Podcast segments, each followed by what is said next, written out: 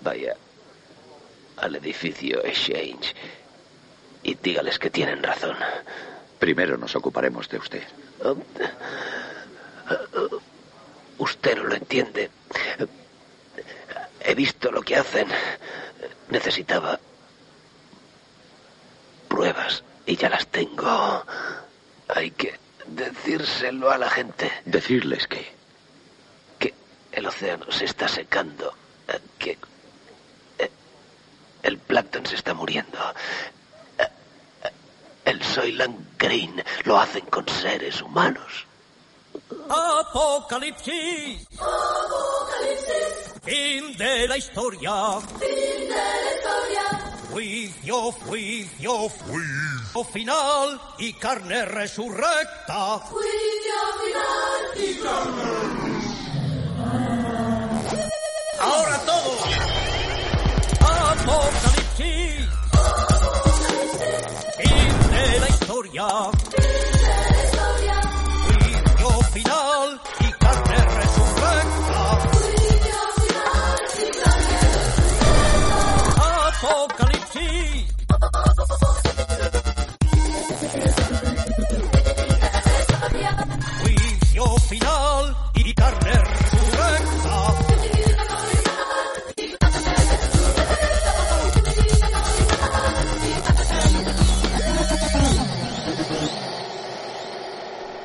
Bienvenida, bienvenidos a Cuervo Rojo Podcast. La nave de Cuervo Rojo entra directamente en el futuro más negro posible que podáis imaginar. Vamos a hablar de esos futuros distópicos. Algunos, como ya hemos dicho fuera de micro, se han quedado obsoletos o fuera, están en el pasado ya. Pero hablaremos de eso, películas, series, algún que otra, alguna que otra novela también que, que nos traen algunos de los compañeros que hablan de eso precisamente, un futuro en el que la humanidad o está mal o puede ir a peor o incluso ha pasado un cataclismo o una guerra nuclear y luego queda una sociedad en la que conviven caníbales o locos o directamente eh, somos mutantes. Así que para empezar el programa vamos a ir presentando y hoy me acompaña Javi Millán. Hola, ¿qué hay? Buenas noches. Señor Plástico. Hola, ¿qué tal? ¿Cómo estábamos, compañeros? Y Corrocha. Buenas noches. Max Sacre. Buenas noches y distópicos saludos. Y hoy tenemos un invitado que se pasa por primera vez a Cuervo Rojo Podcast, Don Quique. ¿Qué tal, Quique? Muy buenas, caballeros. Encantado de participar con vuestra chanza distópica, que además es uno de mis delirios preferidos. Tenemos como, como público a Mordecai y Daniste, pero está como público. Es el que hace los aplausos, las risas en lata y demás. ¿Eh? Bueno, eh, estamos en posiblemente dentro de, de, lo que hemos hablado, ¿no? Ese, ese cataclismo o esa especie de, de, de, bueno, pandemia es lo que tenemos. Estamos en ese momento que después llegará ese llegará el apocalipsis, que será después ese futuro eh, post-apocalíptico, nunca mejor dicho.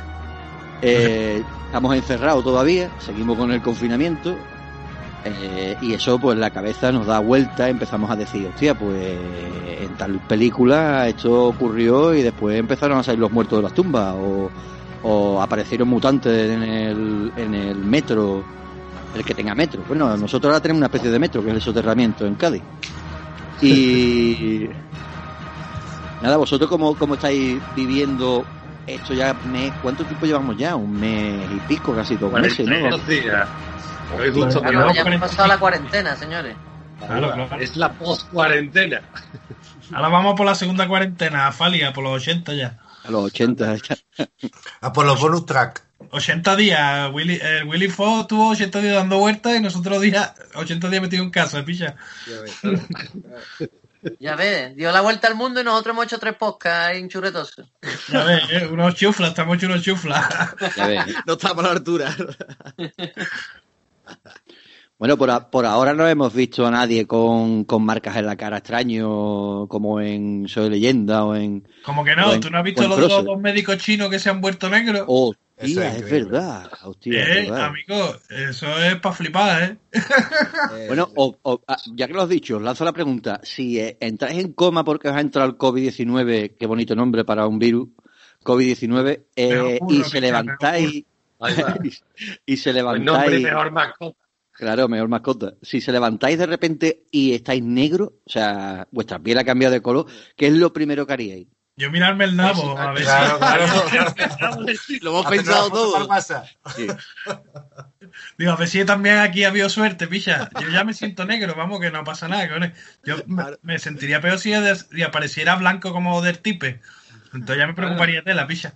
Pero negro, eso es lo que yo quiero ser, cojones. Los mejores músicos que existen en el mundo, ¿ves? Y bailan, tienen un meneitos que yo lo envidio. Pero bueno, no se han levantado tampoco negros guay los dos médicos estos chinos. Se han levantado negros con, con buenas pústulas y con, los con los hígados, por lo visto, hecho polvo de la medicación. ¿Te imaginas? Te levantas y eres el negro de Vox. Ahora, bueno, el Ortega Smith tiene que estar acojonado porque ya el virus chino te vuelve negro. ya- y en África tiene menos incidencia y en Latinoamérica, bueno, no, tampoco en todos los países, porque esto al final pasa a todo el mundo el burro, vamos. Pero bueno, sería un, un virus súper bonito que nada más que afectara a los blancos de derecha. Estaría, estaría bien eso. Bueno, sí, sí. y a los de izquierda cuñada también, también. Y nos quedaríamos tan a gustito. Nos quedaremos muy solos. Bueno, seguramente, igual estamos muertos ya aquí la mitad, pero ah, ¿qué más da? Hay que jugársela, Guillo, hay que jugársela. ¿Qué lo Comandante? Pues. ¿A saber cuándo sale este programa o cómo? Claro, ya sabes. Sí, Bueno, eh, ya dice. Bien, el, eh, ahí, a- eh, para, para meternos un poquito ya en el tema de, de lo que más am- vamos a hablar, eh, tenemos grandes autores que han hablado de, de estos temas, como por ejemplo puede ser Ray Bradbury, por ejemplo, Mm.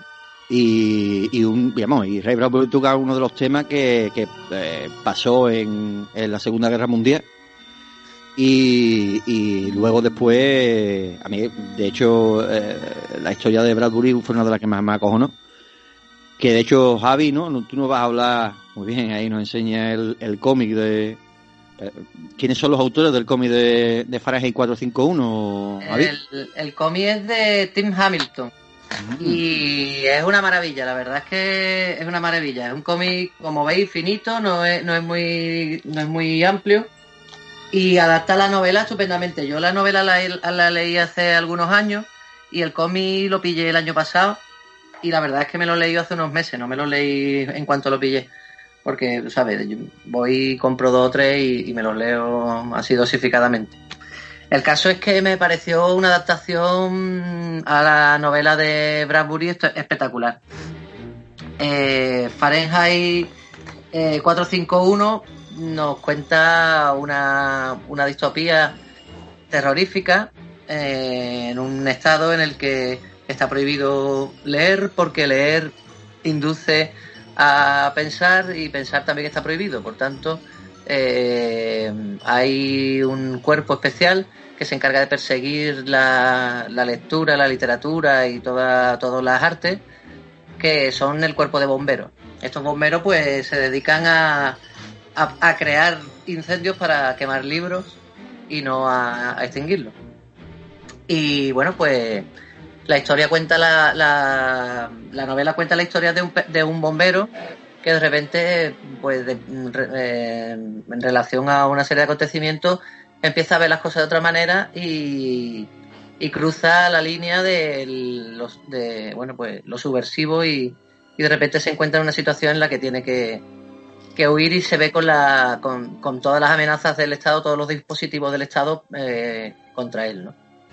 Un libro muy interesante que también, bueno, ha sido llevado al cine, ¿no? Hay al menos un par de adaptaciones, ¿no? A mí la que más me gusta es la clásica, la de Truffaut, ¿no? Pero eh, hay otra, creo, moderna, ¿no? Sí, hay una que el protagonista es el de Creed. El de- del señor este que hace Batman, tío. El... Ah, bueno, esa, esa es otra, esa es la de Equilibrio. más así posmoderna, ¿no? Y demasiado, no sé, muy horterilla, por decirlo de alguna manera. Mm. pero que básicamente viene a ser el mismo. Y creo que también Sí. hay otra, que es del Death del Death in Washington, ¿no? ¿Os acordáis? Ah, que sí, también es cierto. y demás. Y bueno, no es exactamente lo mismo, pero tiene el, el mismo final y como digamos la misma trama interna, ¿no? Que no sé si destripa la novela, no sé si la conoce la gente y tal, ¿no? Pero creo que este hombre acaba metido dentro, se instaura dentro de toda esta doctrina o disciplina, ¿no? Y acaba pues haciendo lo que tiene que hacer, memorizando, ¿no? Por decirlo de alguna manera. Es que no sé si destriparlo o no destriparlo.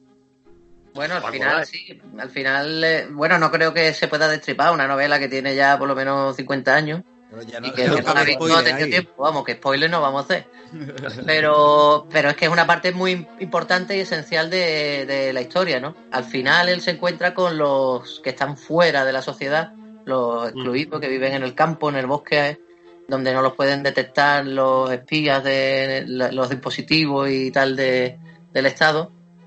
Y son una biblioteca viviente porque cada uno es un libro. Cada uno ha memorizado un libro y es un libro. Eso y es la esencia, es increíble, ¿no? Es una un final apoteósico. Y no recuerdo él que, cuál era el libro que, que leía Montag, no, no recuerdo cuál, cuál era. Pero después allí se encuentra con los clásicos de la literatura universal que están allí alrededor de un fuego y se van contando historias cada noche para conservar la sabiduría de la humanidad, ¿no? Eh, espectacular, ¿no? Pues muy aconsejable el libro y además está eh, la introducción está hecha por el propio Bradbury, que de hecho mm, quería leeros un, un now un poquito, ¿vale?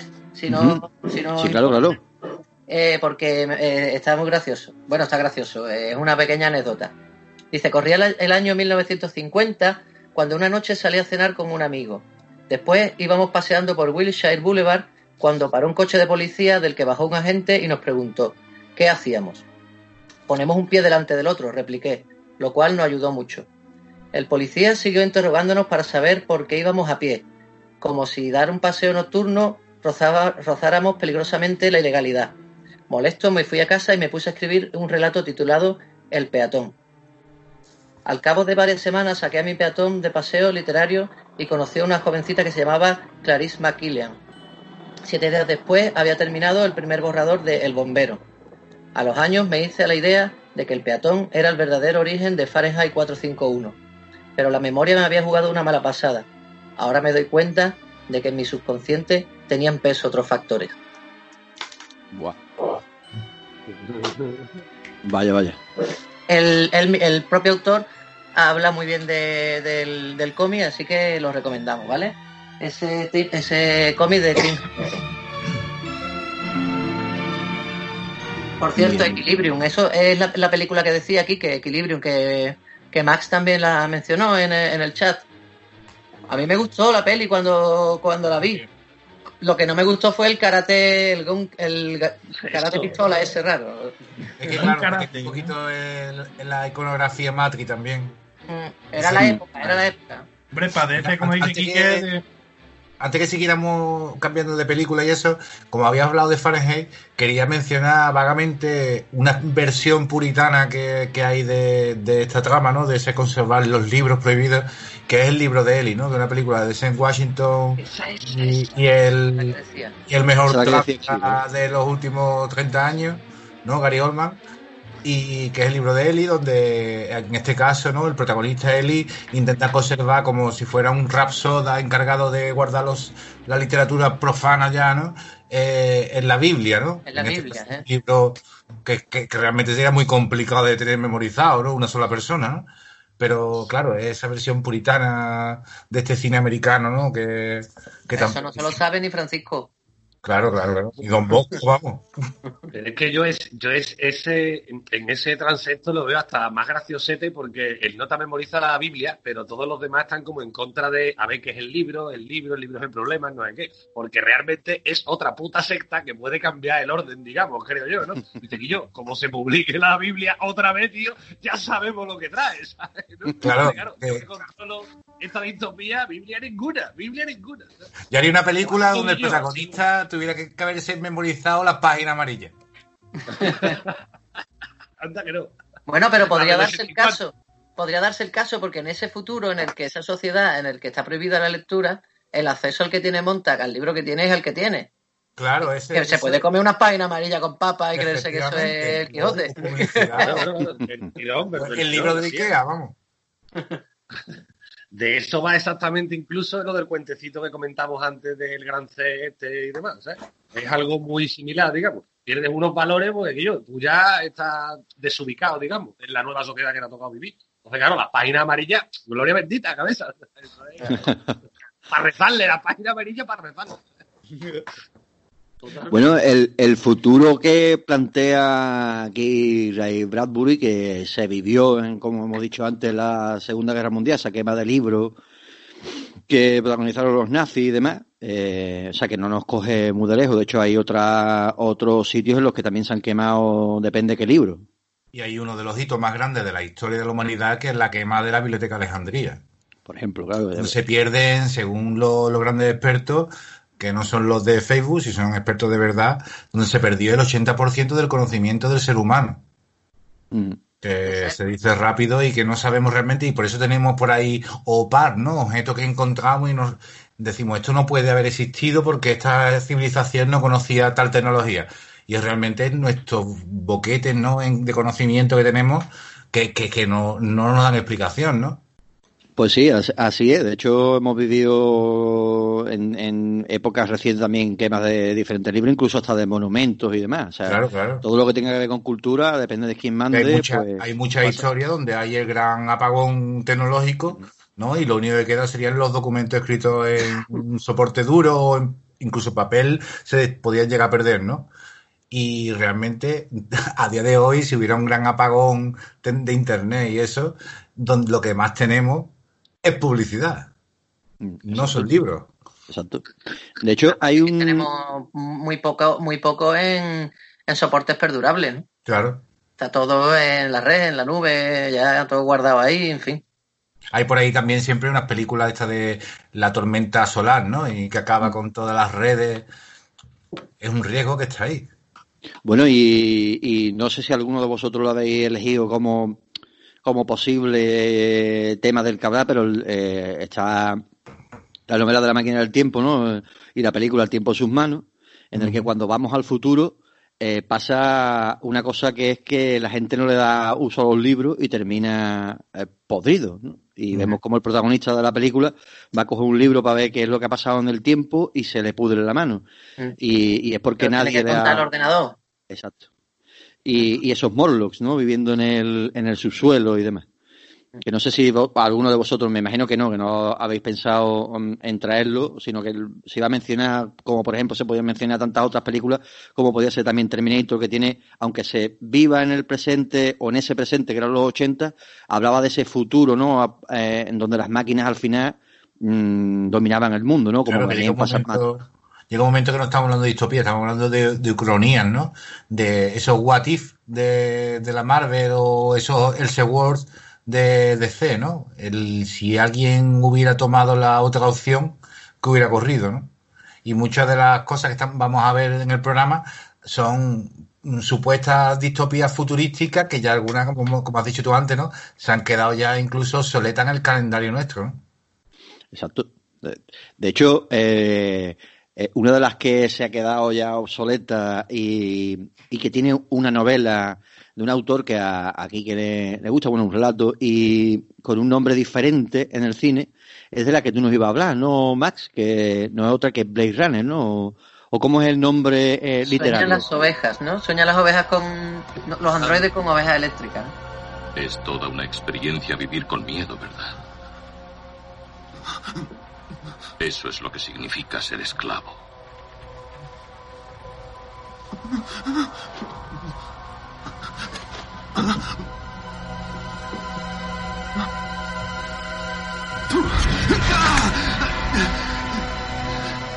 Bueno, eso sería eh, la novela Sueñan los androides con ovejas elé- eléctricas, sería la novela de, en la que está vagamente basada, porque realmente no es una atracción muy, formal, libre. ¿no? Del libro de Philip. Dick, ¿no? Que es un, libro que es del 68. Es decir, esta película que está planteada como ese futuro distópico donde el ecosistema ha sido prácticamente arrasado, donde la humanidad se ha, lleg- ha llegado a los límites tecnológicos, mm, no se plantea igual en los libros, en el libro que en la película, ¿no? En el libro es más un discurso sobre los límites de la humanidad y la vida, y en la película quizás está más planteado desde, desde el, el cataclismo ecológico, ¿no? Y, y como, por ejemplo, lo- el fenotipo eh, oriental, ¿no? Ya se ha mezclado con la humanidad y eso, eso- esos son los rasgos característicos de la humanidad, ¿no? He visto cosas que vosotros no creeríais. Atacar naves en llamas más allá de Orión. es ligeramente diferente, ¿no? Pero claro, estamos hablando de un futuro. Ridley Scott estrena la película en el 82 y están hablando de, de noviembre del, del 2019. Ya, se nos ha quedado antiguo, pero claro, era una, una propuesta basada también en, en el conocimiento, no ha sido una cosa, una apuesta a lo loco, ¿no? El, el ocaso medioambiental, el desarrollo tecnológico, los límites de la ciencia, ¿no? Mm, no me parece tan. Quizá a lo mejor hay un problema de, de tasación de, de la historia, ¿no? Pero puede ser perfectamente nuestro futuro, ¿no? Los androides. Claro. De hecho, estos androides, la película, si vamos a hablar ya de, de Blade Runner, ¿no? He visto rayos de brillar en la oscuridad cerca de la puerta de Tannhausen. Todos esos momentos se perderán en el Como lágrimas en la lluvia.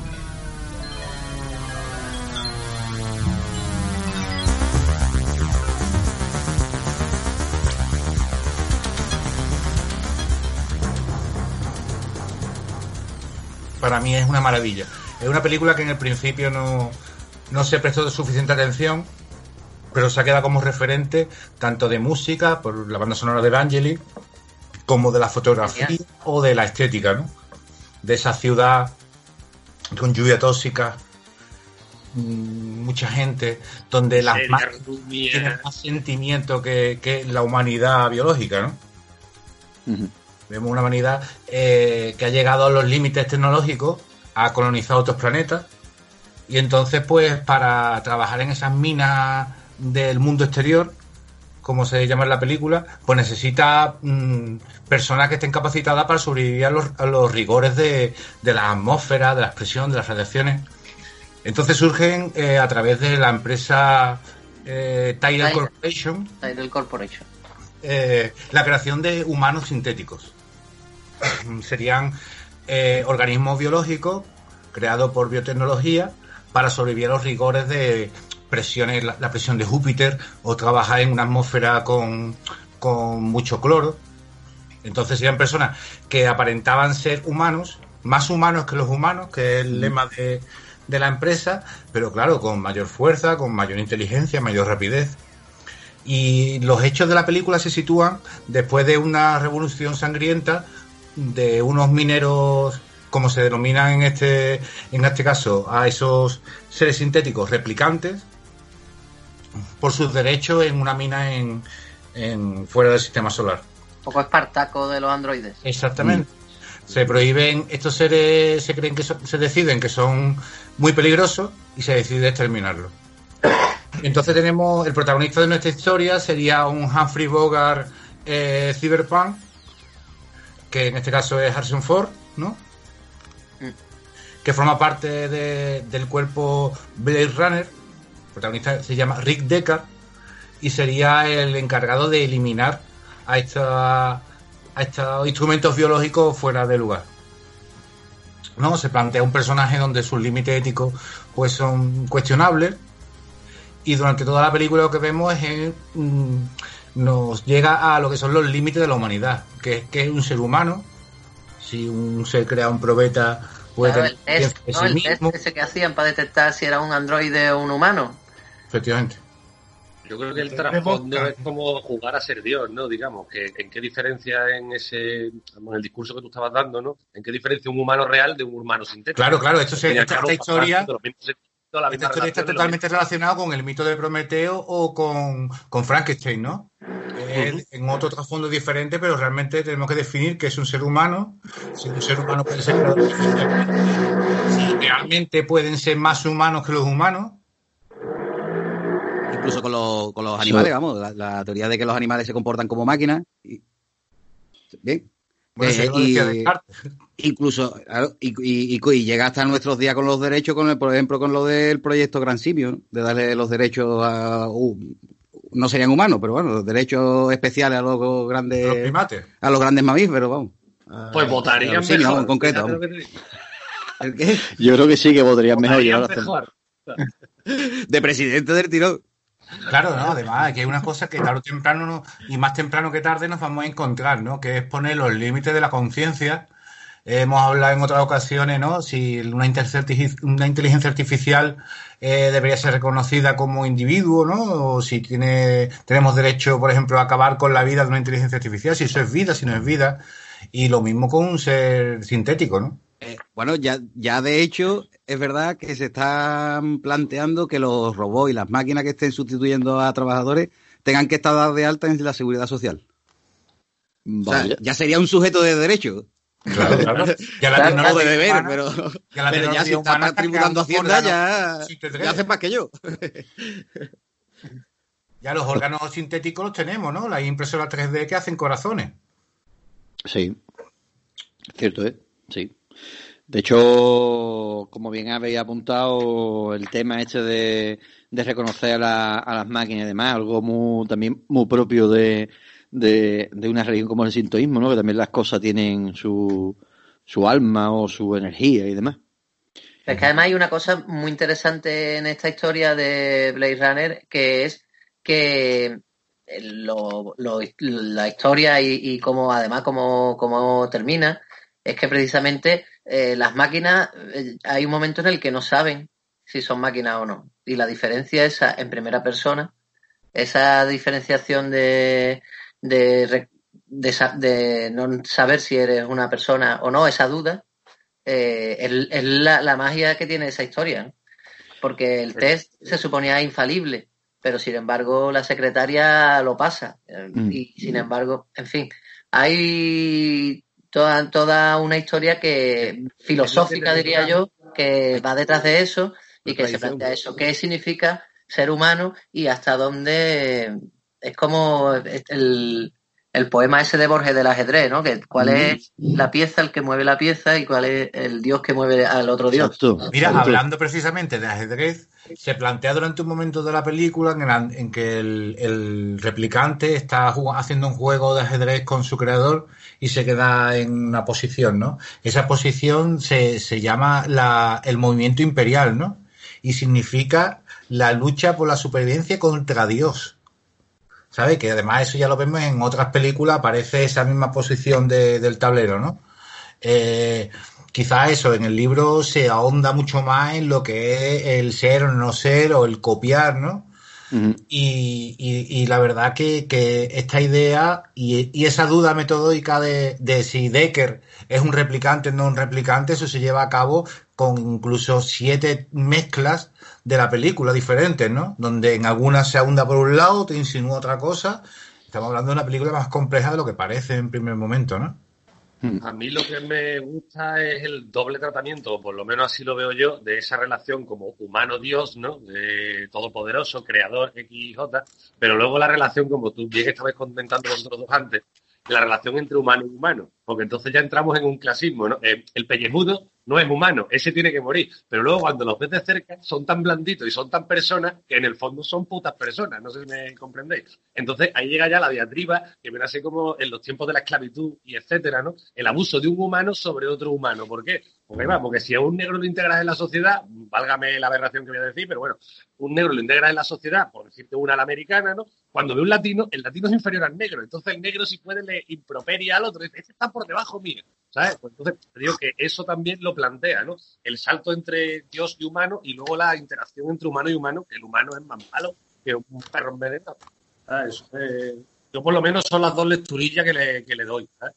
Y ya de regalo, para acabar el atributo mío personal con Blade Runner, el que la adaptación, nada más que le hayan metido también, eh, la cochambra de la historia romántica, cuando te lees el libro, dices, hostia, en la, la historia romántica inter, intermundos, ¿no? Interespecies, eso no estaba ni planteado, vamos, estaba planteado, pero era como una relación eh, coyuntural, ¿eh? bueno, pues porque pollo a panete, porque está metido dentro de la novela negra y todo ese tipo de cosas, ¿sabes? Como personaje. Pues bueno, algo lo ha hecho, no lo habías hecho antes, bueno, pues ya lo has disfrutado. Pero que lo la hayan convertido ya como en el sumo, era un amor perfecto, bonito y tal, tío, no sé, a mi gusto tiene un toquetazo demasiado Hollywood que me parece fuera de lugar, a mí, a mí. a mí. Ahora la De- película... ¿eh? De hecho, de hecho retoma esa, es- bueno, no sé yo si más de, de alguno de vosotros lo habéis visto, ¿no? De Blade Runner 2049, que retoma la, retoma esa historia, precis- precisamente, que es el, el, el núcleo de la historia en sí, porque están buscando algo que tiene que ver con la primera parte, que es más, no es más que el, el amor que surgió entre estos dos personajes y ahí de esa unión sale algo. Claro. Eh, y, y sobre todo en Blade Runner me gustaría decir también que es el, el momento en el que fallece el compositor Jonah Johansson, que es eh, un compositor que a mí me encanta. Y, A mí me mola también. Murió de un hinchazo, creo. Sí, de hecho sí, pero, pero claro, y lo termina Hans Zimmer, ¿no? Que coge sus melodías y le mete la suya, que Hans Zimmer también es un gran compositor, ¿no? Hay que decir. Ya le mete esos ruidos. Era más, era más sintetizador lo que estaba utilizando Johansen y este después ya le mete su, sus paranoias. Pero, pero sí, me, me- me- quiero destacarlo porque hay mucha gente que dice, no, es que la banda sonora de, de Blade Runner no está tan bien como la de Vangelis. Hombre, que está inacabada. Hay, partituras que están inacabadas que la ha tenido que terminar Hans Zimmer. Entonces, pues es normal. Dos, mentes en la misma música, a lo mejor no, no tenemos el resultado que realmente tenía el primer compositor. Y puede gustarte más o menos. A mí no me gustó demasiado. Dimax. Una, una cosa que, que quizá no es la trama principal de la segunda película de Blade Runner, que por supuesto no tiene el, el mismo nivel ¿no? cinematográfico que la primera. Eh, Yo, aunque, diría yo. aunque está mejor hecha, ¿no? Tiene mejor tecnología y todo eso, pero claro, Paja, la estética, tío. No sé. es la, la importancia de la relación de amor entre el protagonista y su inteligencia artificial de hogar, ¿no? Me parece muy interesante y me parece que es un tema que veremos y hablaremos en los próximos años y que se tratarán incluso los psicólogos, ¿no? En la serie, por ejemplo, Years and Years, se trata, por ejemplo, la relación de dependencia entre los ancianos y las Alexa, Sí. ¿eh? la inteligencia artificial de, de casa de bajo precio cuando esos ancianos se quedan solos y es la el único organismo que con el que se pueden comunicar, ¿no? Mm, ¿Qué tiempo hace? O dime las noticias, ¿no? Y cuando se estropea ese aparato, la depresión en la que caen, ¿no? El protagonista le pasa lo mismo, ¿no? Eh, su novia virtual mm, se destruye, ¿no? Y él cae en una depresión, ¿no? A mí el concepto me encanta. Lo que veo que en esa película está muy mal llevado, a mi parecer, Claro, por lo menos. claro, ¿sabes? claro. Lo veo mal llevado, tío. No, no te implica, no ves tú ahí nada real, ¿sabes? El Ryan Gosling también, que es medio cyborg, ¿sabes? Ve a ese drive Sí, y hace todo. palo, ¿eh? Un palo. Claro, él no te hace así. Una parálisis facial brutal. Entonces dices tú, Guillo, es que Nota está enamorado de su máquina de casa. Dice, no, que Nota no es que sea una máquina, es que no parece un humano, el hijo de puta. ¿sabes? ha salido defectuoso porque hace, hace 30 o 40 años lo estaban haciendo en la otra Blade Runner y eran del carajo. Ahora es Sí, que ha salido. mec, mec, mec, mec, ¿sabes? O sea, Y, y otra cosa también que se nos ha escapado un poco de, de hablarlo, ¿no?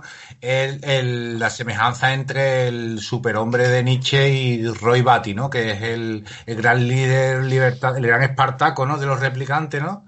Donde él tiene tantos sentimientos que es un villano, pero precisamente por eso, ¿no? Porque está ahí, tiene demasiados sentimientos dentro, quiere saber qué lugar tiene en el mundo, quién es Dios, que Dios, Dios, de hecho, lo encuentra, ¿no? que es la diferencia que hizo con la humanidad, ¿no? Él, él, él, él llega a ver a Dios, ¿no? Que es el científico que la, la ha diseñado y construido, ¿no? Sí, sí, su creador, vaya. De hecho, el, ahora que hablabais también de lo de la inteligencia artificial, ese amor y demás, tenemos la película Her, esa magnífica película que, que también habla de eso, precisamente, del amor con una inteligencia artificial, que es bastante curiosa. Bueno, y, y luego que esta película ya, para exprimirla un poco más, que tiene su semejanza con películas como Perseguido, ¿no? De hecho, eh, una de las traducciones es el de esta película de Blade Runner es el cazador implacable, ¿no? Como se llama en Venezuela, ¿no? Y es ese, ese cazador sin sentimiento donde da igual que, que el ciervo te llore, que ponga la mirada tierna, que, que sepa hacer algo, ¿no? Él va a acabar con ellos porque es su trabajo y luego será su casa y se tomará una cerveza. Bueno, ese, fu- ese futuro lleno de, de trabajadores. Perseguido, ¿eh? Qué guay esa peli. Buena película, ¿eh? Y Ese- Parra, y ochentera, está muerto. Sí, sí, sí. Y de hecho la novela tampoco tiene nada que ver con, con la película, vamos, nada, nada, nada. El de- perseguidor Running Man, me estáis hablando ahora. Exacto, exacto, exacto. O sea, no tiene nada que ver. eso es, eso es el Gran Hermano 2022, vamos. Ujú, Sí, sí.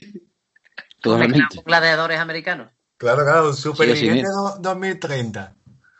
Bueno, eh, hace el año pasado nos salió un programa en Rusia que había que sobrevivir por Siberia, por ahí corriendo y, y te podías y podías morir. Hostia, hostia, que vaya, vaya. Eso sí le da un aliciente, porque desde todo el día trayendo coco y prostituta con la teta de goma, mm, pierde un poco. el personaje, no sé. Claro, Bueno. otro es más auténtico. Bueno, Blade, Blade, Blade Runner, ese futuro lleno de, de trabajadores, de trabajadores eh, sintéticos, no humanos, pero al final resulta ser más humanos que, que los humanos. Eh, Ico, ¿tú tienes pensado o se te ocurre alguna distopía así? A mí lo que... Yo estoy más bien de oyente porque os veo bastante más puestos, así que aquí estoy para aportar mi pequeño granito. Pero lo que sí te iba a decir es que el tema de Blade Runner introduce muy bien el tema de Kadik. Así que yo cedo gustoso mi palabra. Ah, hombre, claro, ahí está, don, don Quique, ahí tiene cedida la palabra por, por su compañero Ico Rocha en las batallas audiovisuales. Sí, sí, Eh, aquí casi- tiramos casi- balones fuera. es lo que yo veo. ¿no? Tiramos balones fuera, pero sabemos dónde tirar. ¿sabes? Oiga, que se me ha embarcado, pi, pi, que se me ha embarcado el balón en su. Cádiz tiene poco desarrollo en el cine como debería, ¿eh? es como eso es. Poole, que Frederick. Poole es uno de los, de, los, de los grandes escritores de ciencia ficción próxima, como por ejemplo el libro de Pórtico, que eso llevado al cine podría ser una maravilla. No lo he leído, no lo he leído. ¿sabes? Para mí, por ejemplo, Pórtico puede ser el mejor libro de ciencia ficción de, de los últimos 50 años. Ah, pues mira, de Vale, porque- pues mira, no lo he leído. ¿sabes? Por ejemplo, para, para mí Julio Verne es ciencia ficción de su momento. Es ciencia ficción, es ciencia Hombre, ficción. Sí, El padre de la ciencia ficción. De hecho, así. ¿no? Sí, sí, Bueno, tal y como la entendemos. ¿eh? Bueno, don Quique, Pues la de tú... Pórtico, esa me la apuntaré que desconozco de qué va, ¿sabes? Pero Ciencia vamos, pues, eh, Pórtico es, mm, es brutal. Es la, la bueno, se supone que esto estaría dentro de las distopías. Se supone que en unos pocos años descubriremos una extraña, un extraño satélite cerca de Júpiter y mandaremos una sonda y encontraremos eh, que eso es un hangar. Un hangar de una civilización ya desaparecida, donde hay una especie de, de pequeño mapa que no entendemos y donde tú te montas en una de las naves que están en ese hangar y viajan a algún punto del universo. Y vuelven. Algunas naves son más pequeñas, otras más grandes, algunas, Vale, tardan, vale, vale. algunas tardan segundos en volver y otras tardan miles de años. Entonces hay un nuevo trabajo para los desesperados del planeta que es colonizador en alguna de esas naves. Si te Sí, da sí. tiempo a meter comida lo suficiente para esas ideas y volver, con la mínima información que traigas serás millonario y te puedas retirar. Pero lo más seguro es que vuelvas ya muerto. claro. Entonces, Un poco la esa historia idea trata- la de la película esta de mm, eh, lo diré, la del McConaughey, la de mm, Interestelar. Es Interestelar, esta. es Un poco, parecido. un poco esa misma, ahí Es recoge parecida. un poco esa idea, ¿no? Salvo que en Sí, este caso, pues tú no sabes a dónde va esa nave y entonces apuestas, información falsa que se mueve en el mercado negro. Y todo esto trata de, de un superviviente de esos viajes, que es el protagonista, hablándole a su psicoanalista, que es una IA, una inteligencia artificial, para intentar dejar las pesadillas de ese viaje que le hizo rico, ¿no? Pero donde murieron todos su- sus amigos y compañeros.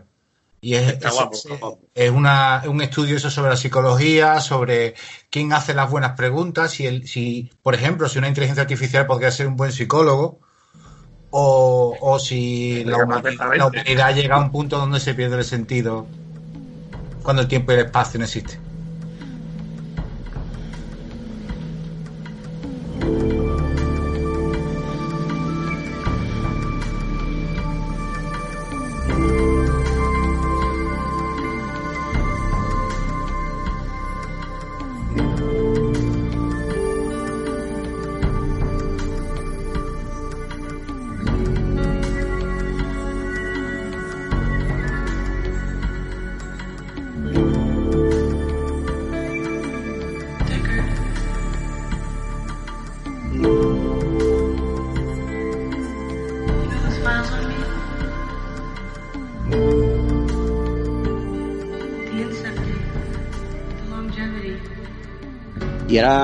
Damos paso aquí a Don Quique, a ver que, que, que, él, para él, que puede ser o su favorita o alguna de, la- de las películas o novelas que él nos plantea como un futuro distópico o, o pues, como hemos dicho antes, un futuro más negro que el culo de King Kong.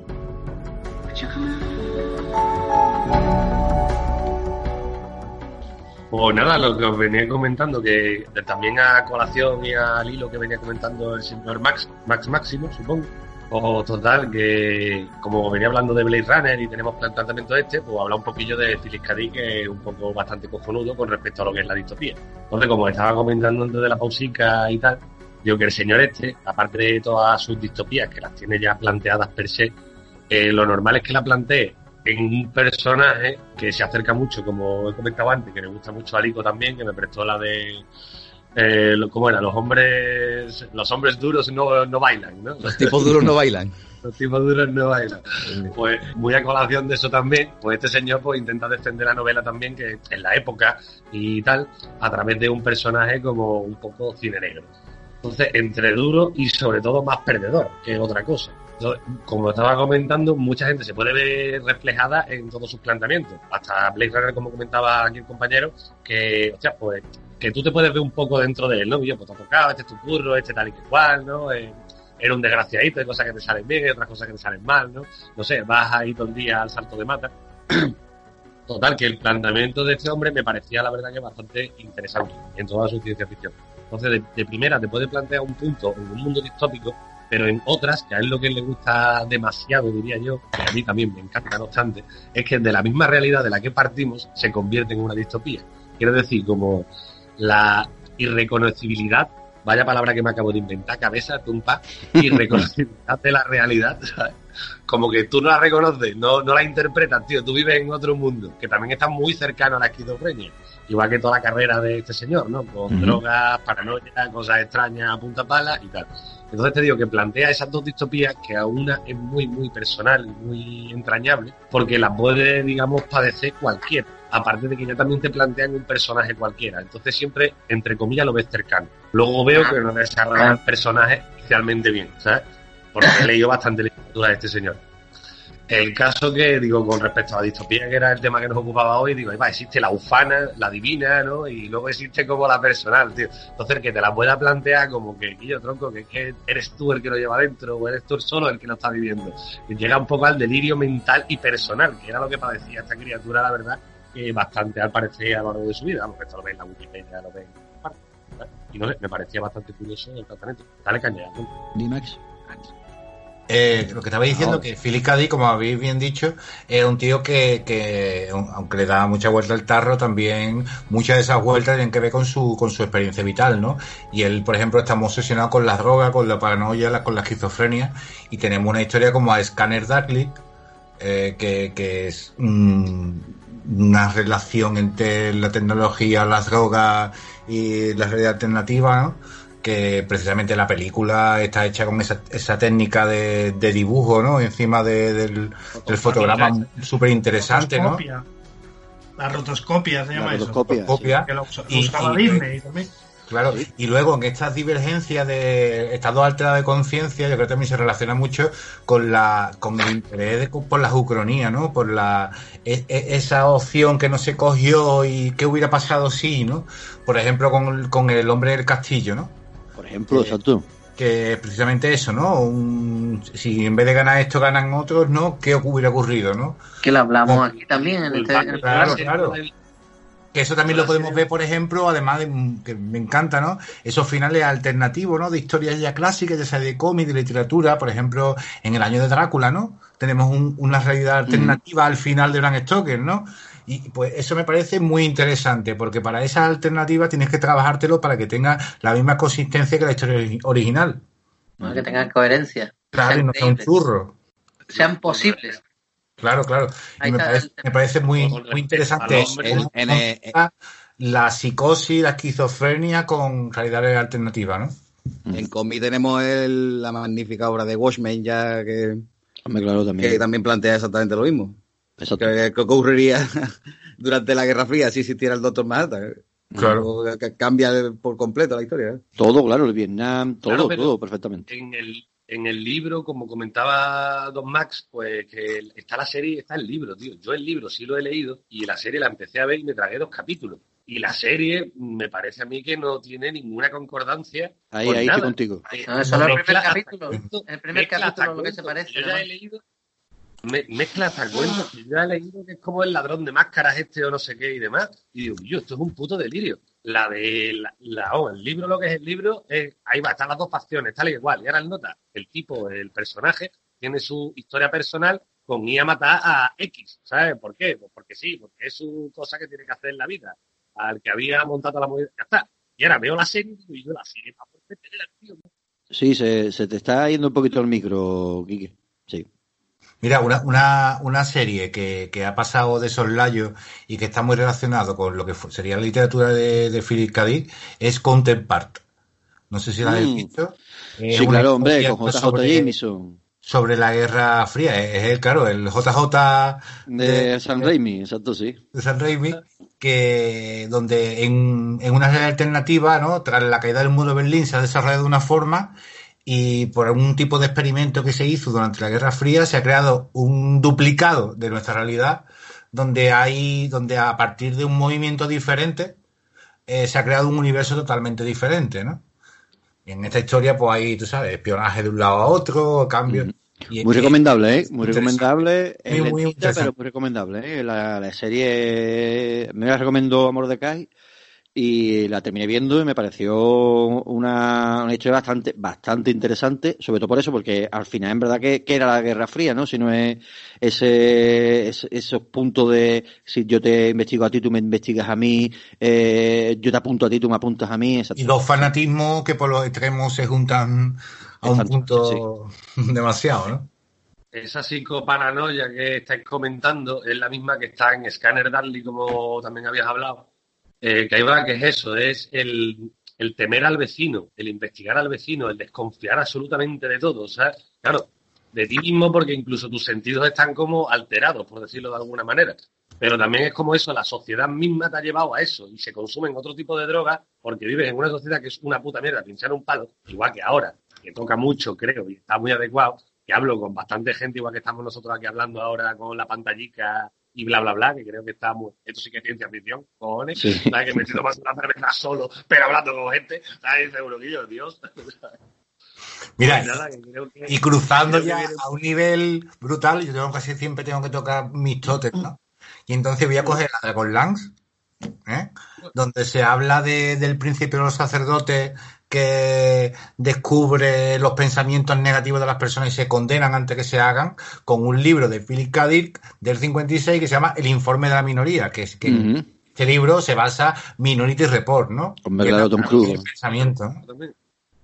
Que de hecho la película, vamos, eh, volvemos a lo mismo. Precons, los precons. O sea, está- pero, volvemos a lo mismo. La, la novela tiene un, una lectura que, que te llega de una manera y la película va de mm, totalmente diferente. Esa Claro. Y si ve la serie ya-. Hombre, la serie yo no he llegado a verla, la verdad. La serie es para pegarte un tiro en la boca a bocajarro. Bueno, Bueno, Quique, El continúa. tema de, de los precoc, estamos hablando del 2054, es un futuro cercano. ¿no? Ya para Sí, nosotros. bueno, yo ya para acabar mi alegato, ya que venía yo un poco a hablar de mi libro, ¿no? como todo el mundo, no, pero bueno, Paquito, eh, así a, a- a rasgos generales que venía hablando del tipo de distopías que plantea este señor y demás, y demás.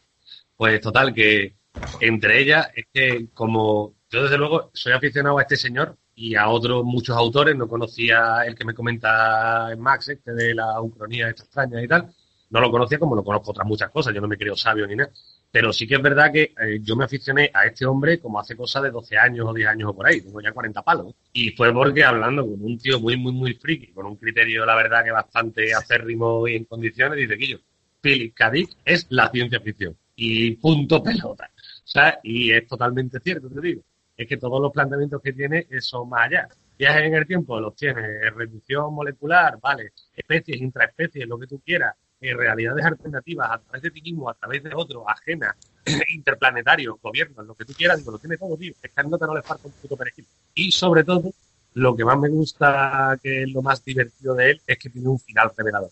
Entonces, no sé, como, wow, cáspitas, eh, no era el mayordomo con el candelabro, ¿sabes? era la tortuga ninja con la katana. Y yo, vale, no lo he imaginado jamás, pero está justificado. ¿Verdad? Que no es que haya salido la tortuga ninja de la chimenea, no, no, no. La tortuga ninja estaba ahí latente, ¿sabes? Pero a ti te la ha pegado en toda la cara, ¿sabes? Y bueno, no sé. Ha soltado un gordaco aquí a la mayor, ¿no? Sí, sí, vamos, vamos. Bueno, hay que decir también que, que Don Quique me, de- me descubrió, por ejemplo, que la novela de William Gibson eh, yo creía que era más, más tardía que, que Mad Max y se, y se escribió antes. Y, y la verdad que no, no lo sabía, la tengo ahí apuntada para poderla leer.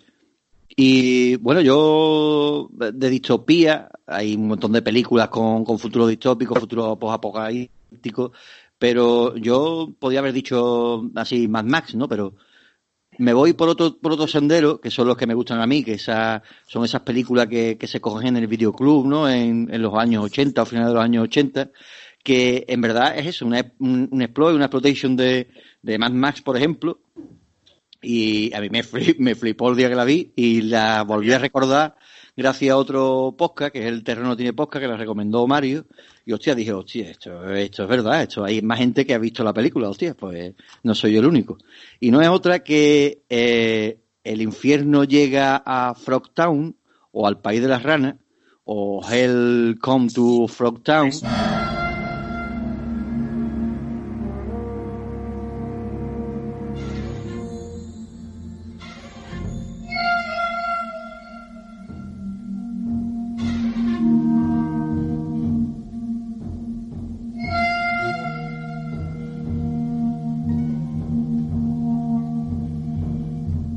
Yo no voy a desvelar toda la trama, os contaré más o menos lo que es para que podáis disfrutar esta película, que ya en su día ya he hablado con, con Mario para que se pase por aquí, para que hablemos de, de esta saga, de esta trilogía de películas, porque no tiene desperdicio.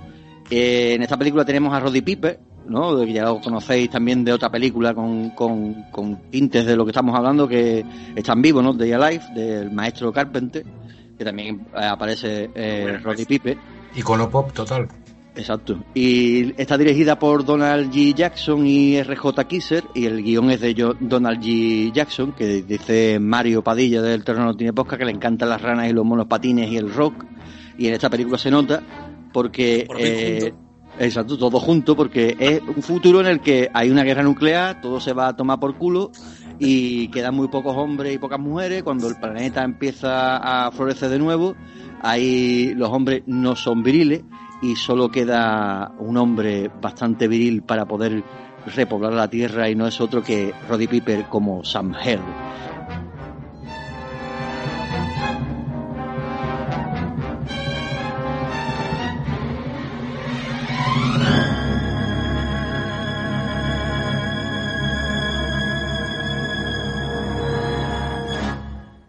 y le encargan el trabajo de liberar a unas chicas también fértiles en manos de unos mutantes ranas, ¿no? Unos humanoides, unas ranas que se han convertido en humanoides y, y tienen su propia ciudadela. En esa historia vamos a ver eso, monopatines, vamos a ver coches como en Mad Max, Vale. veremos muchas explosiones. a mí me la has vendido, ¿eh? A mí me la has vendido. Vamos, ¿sabes? Rana- Estoy tardando en verla. Vale. Vamos, es que es una, es una, es una maravilla. Te lo pasa la verdad de bien viéndolo. Tiene también otro icono como Sandalberg, que es la, una de, de las chicas míticas de, de la película de los 80, que también eh, sale en, Mogollón. Y una película que también me, me encanta como es Hard to Ticket to Hawaii, ¿no? Que eso es de Sidaris, que es una maravillosa película llena de, de, de los clichés de acción como es un bazooka que Bazooka está to- todo el tiempo presente.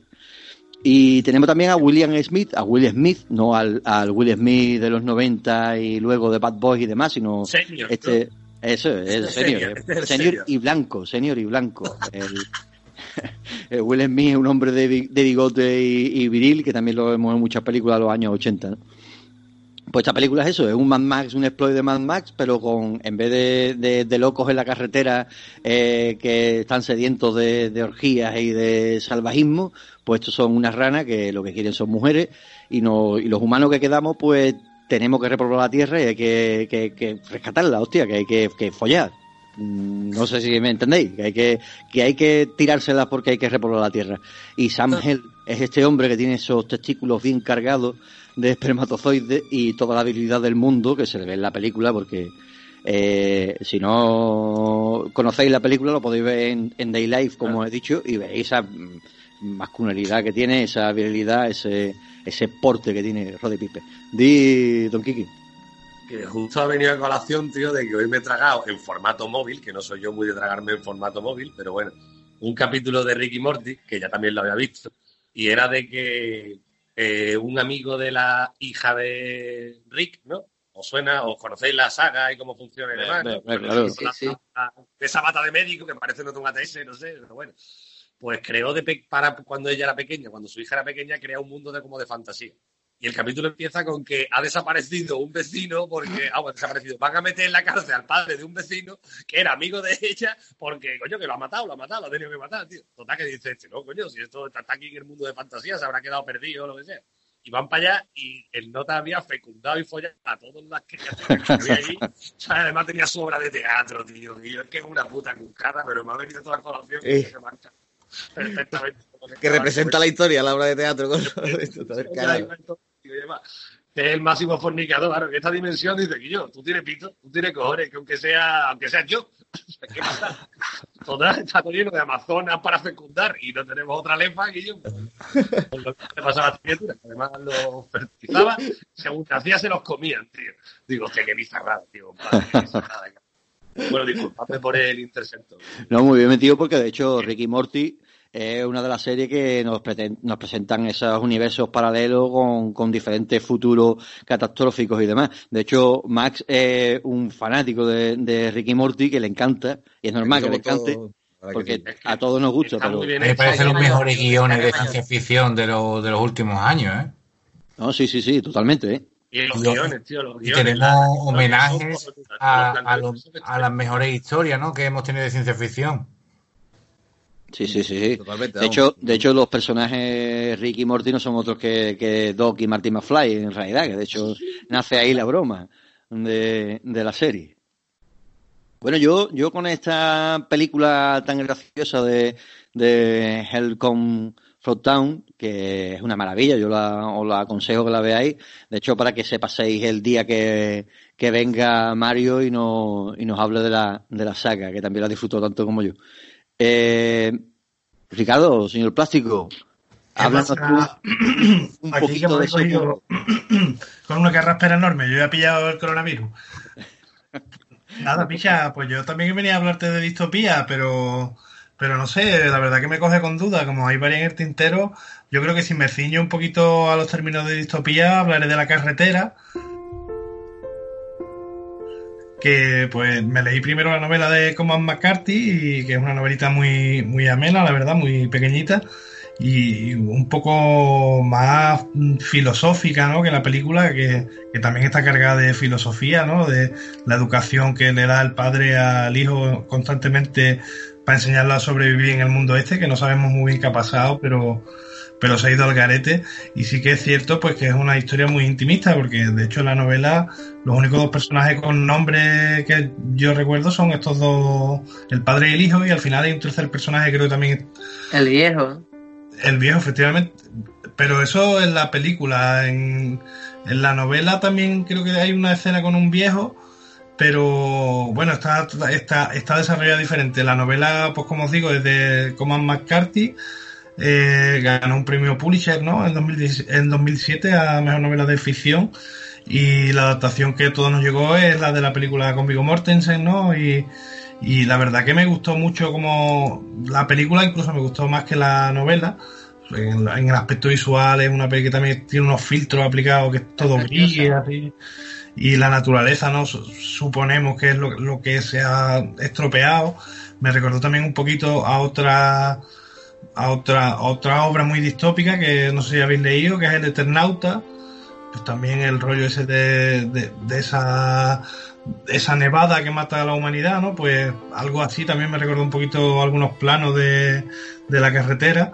El Eternauta también podría entrar perfectamente en distopía, porque de hecho, bueno, es una novela que se escribió, perdón, un cómic que se escribió en, en plena dictadura en Chile. Los autores fueron asesinados precisamente por este cómic y hablaba un poco de también de eso, de una nieve que llega un día y a todo el que le coge en la calle en ese momento lo mata y la gente de repente se tiene que quedar en la casa porque van comprobando que si salen pues mueren, ¿no? Y van viendo cómo, cómo pueden volver a salir a la calle. Nos recuerda mucho también a estos momentos que estamos viviendo.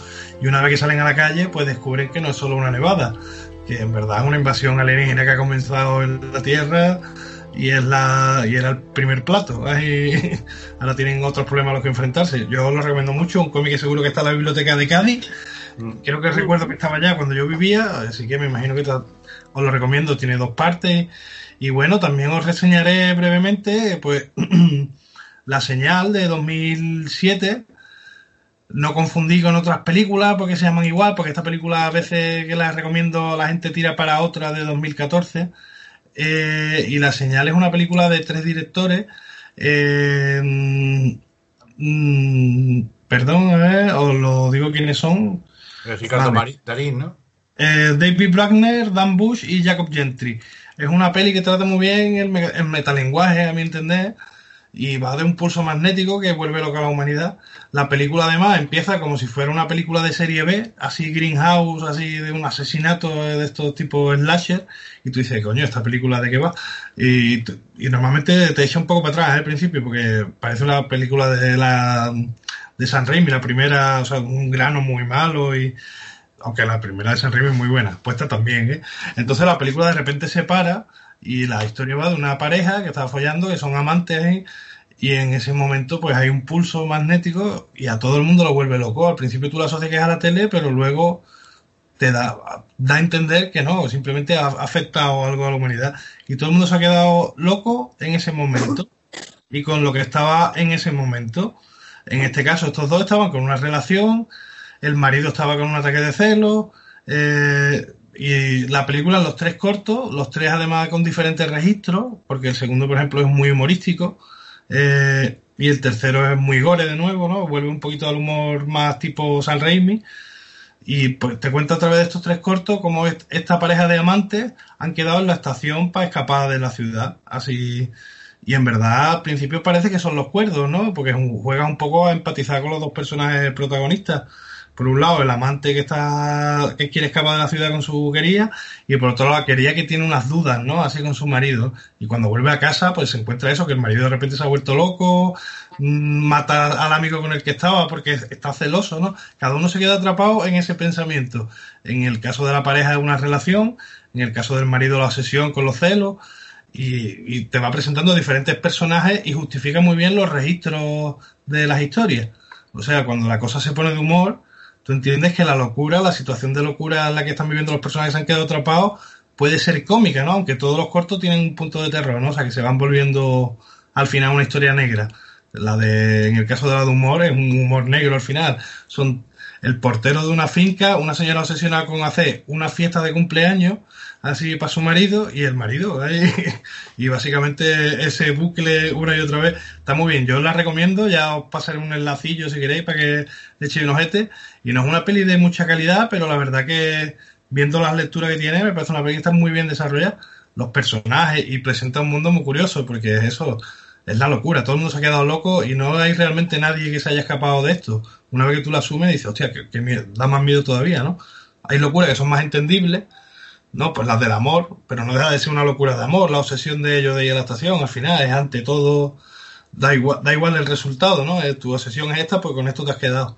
Y nada, pues estas son un poquito las tres reseñitas que yo comentaría. Hablaríamos de Mad Max y hablaríamos de otras distopías que me gustan mucho, pero como ya la hemos hablado también un poquito en estos programas anteriores que hemos hecho, pues si queréis un día le dedicamos a Mac Max y a George Miller un especial porque se lo merece.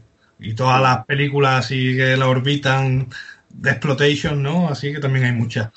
Y bueno, un poquito en mi intervención. Yo os recomiendo esta, La Carretera, mm, La Señal y bueno, y The Final La nueva, la nueva de Mad Max, tío, Furiosa, que dicen que van a hacer, tronco, que también la va a hacer John Miller y demás, que es que a mí me encantó la nueva que hicieron, tío.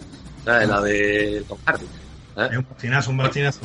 La A mí 4. me encantó. Yo no sé, eh, igual que No, lo de Maripina, o de poco fiel a, la, a los críticos y demás. Ah, La nueva, la nueva esta, la última esta, mm, hombre, yo creo que sobre todo el sonido es ultra potente, pero la estética para mi gusto pierde. o La suciedad que tenía la original para mi gusto es, mejor, me gusta es- más.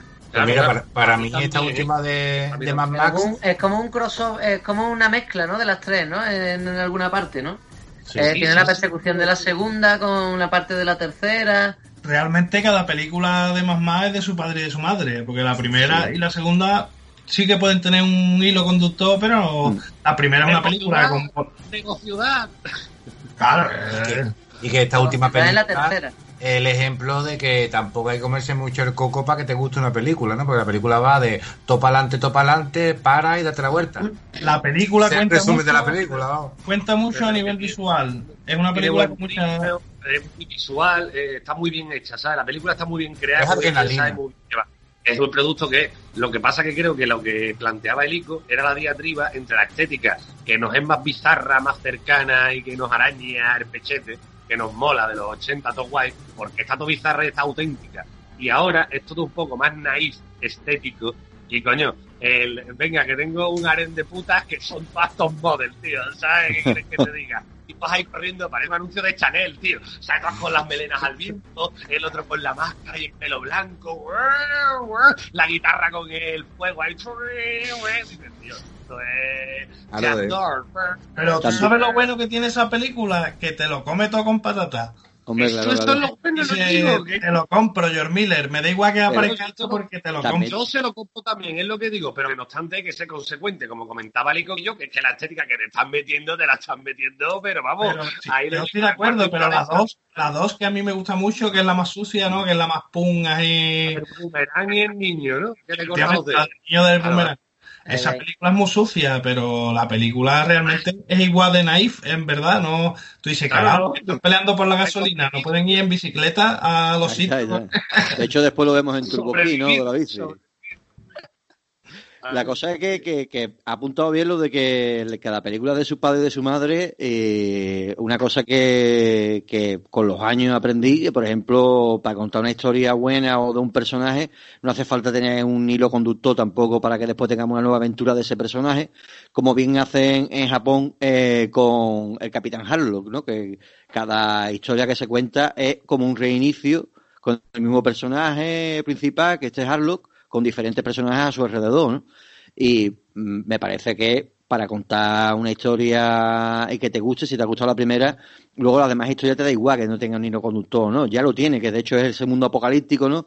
Y ese y esas esas bandas que se crean, ¿no? O esas, o esas tribus, que cada vez conocemos una diferente, por ejemplo, como en este caso de, del Inmortal, ¿no? De Joel Inmortal, que a mí me encanta, ¿eh? Mm, Furiosa, yo estoy deseando de que salga ya.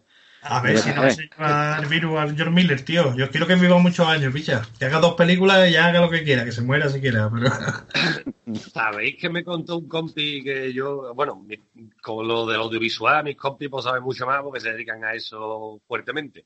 En nota este dirigió, por lo visto, Happy Feet, tío.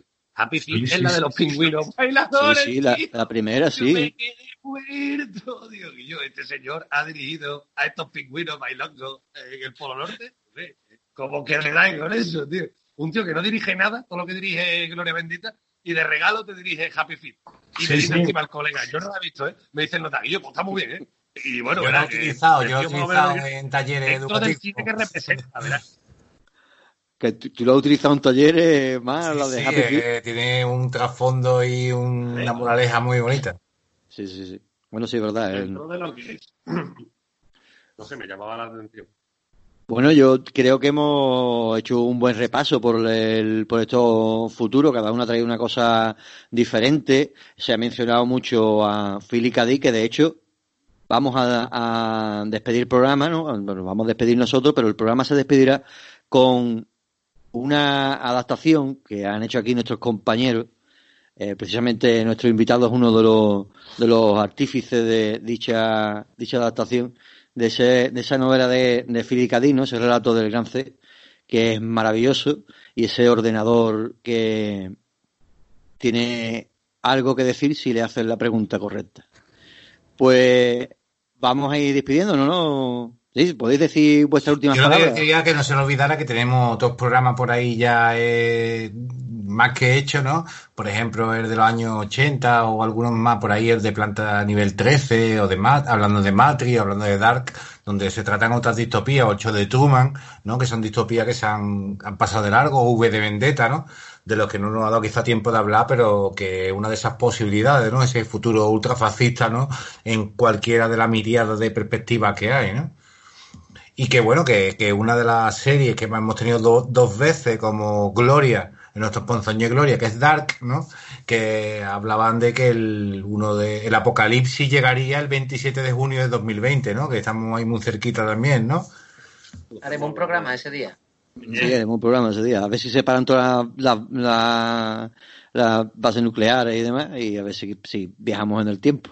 Estaremos alguien viaja en el viendo- tiempo. Bien, antes de irnos, yo quería antes de irnos también mencionar un par de películas que tenía ahí en la cabeza, que al final no he habido momento, pero para colarlas, que son dos clásicos también del cine que creo que mm, son interesantes de meter, que son de mm, La fuga de Logan, Mm. que plantea también un futuro muy enigmático, además una película antigua que es de la, no sé, que la ves de pequeño tal y te, te evoca mucho a la imaginación, y El planeta de los simios, ¿no?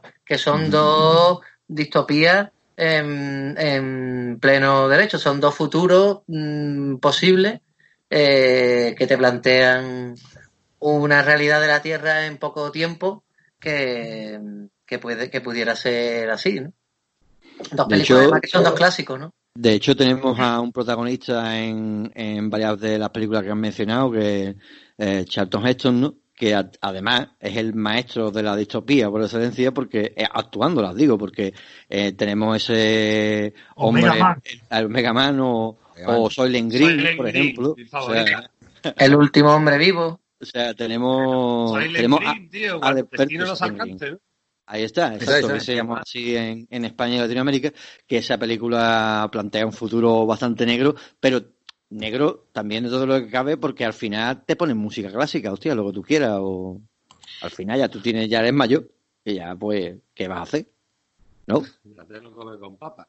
Ahí. Ahora Y yo nos, vamos, pa- y nos vamos sin haber hablado de Un Mundo Feliz ni de 1984, por ejemplo. Hombre, hay, hay- que hay también mucho- tienen su adaptación al cine y que, y que son de referencia de cabecera en un programa de ciencia ficción y de, y de distopías también, ¿no? De, de futuros negros posibles. Hombre, ahí- yo creo que no. Stalker también Tenemos- habíamos de, haber- de hablar de esa película, ¿eh? ¿Cuál? Stalker, cojones. No, de- Stalker, claro, sí, hombre. La del perro, que no hay agua, que no hay agua en el mundo y Sí, sí, sí. peliculón de... Es que no me acuerdo ahora mismo el director, pero muy famoso, ¿eh? Ceausescu. No, no. Ya te digo de quién era. Tarkovsky, Tarkovsky. Tarkovsky, efectivamente. Tarkovsky, Tarkovsky. Sí, sí, a mí es la que más me gusta del tipo este, ¿sabes? La verdad. Hombre, es la más... Es quizá la más potente. Una anécdota muy graciosa de esa película es que el nota la grabó. Casualmente todos los rollos se murieron, quemaron o no sé qué pasó en donde los revelaban en el laboratorio. Y la tuvo que rodar otra vez, compadre. La Madre tuvo mía. que rodar. O sea, se la comió con papa, se la comió con papa.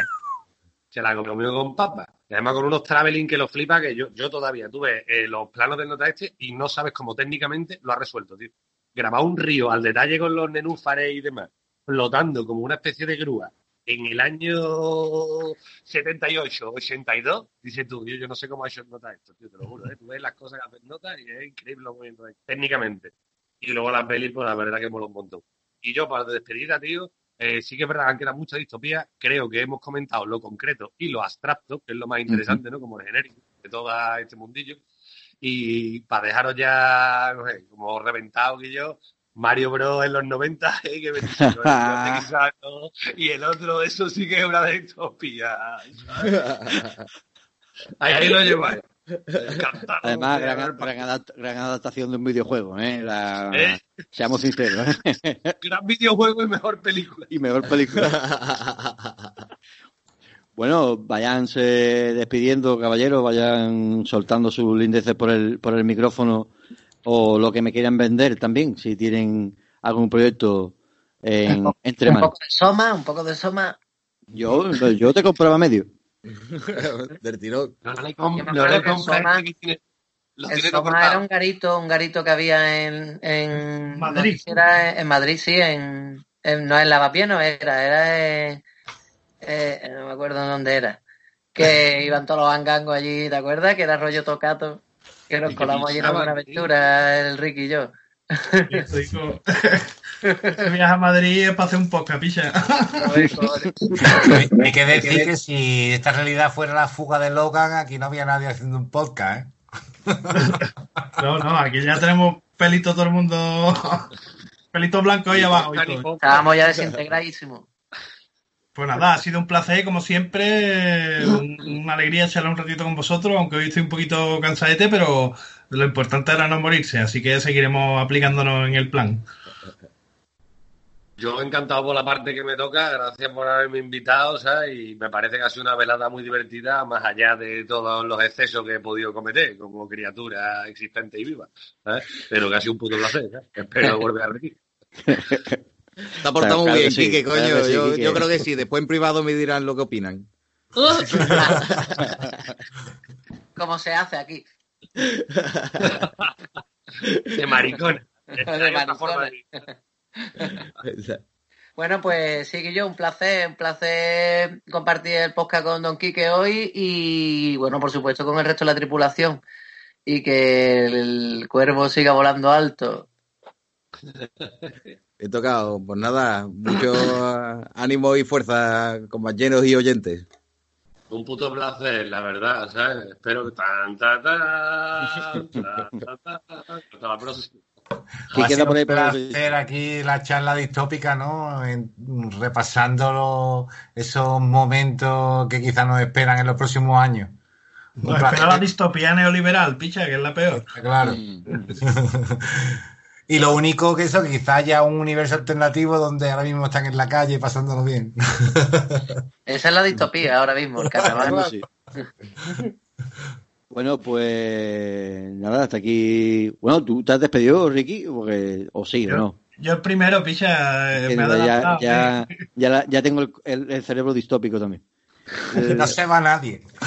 bueno, Déjame pues- marchar, Fali, por favor. Sí, sí, claro, claro, claro, claro. Ahora, ahora, ahora suelto, no, programa para el domingo, que yo esto ya aún no viví. no os preocuparos. Buenos Vale, ha salido bien la prueba. Ahora venga, ahora vamos a grabar. Ahora vamos a grabar, ¿eh? Como el, como el director de Stalker. Venga, claqueta. Pues nada, aquí se queda Cuervo Rojo Podcast, vamos a viajar, vamos a intentar salir de estas distopías. Y os recuerdo que nos podéis encontrar en Facebook, en Twitter, en Instagram y en YouTube como Cuervo Rojo Podcast. En YouTube subimos poco contenido, pero estaremos subiendo más.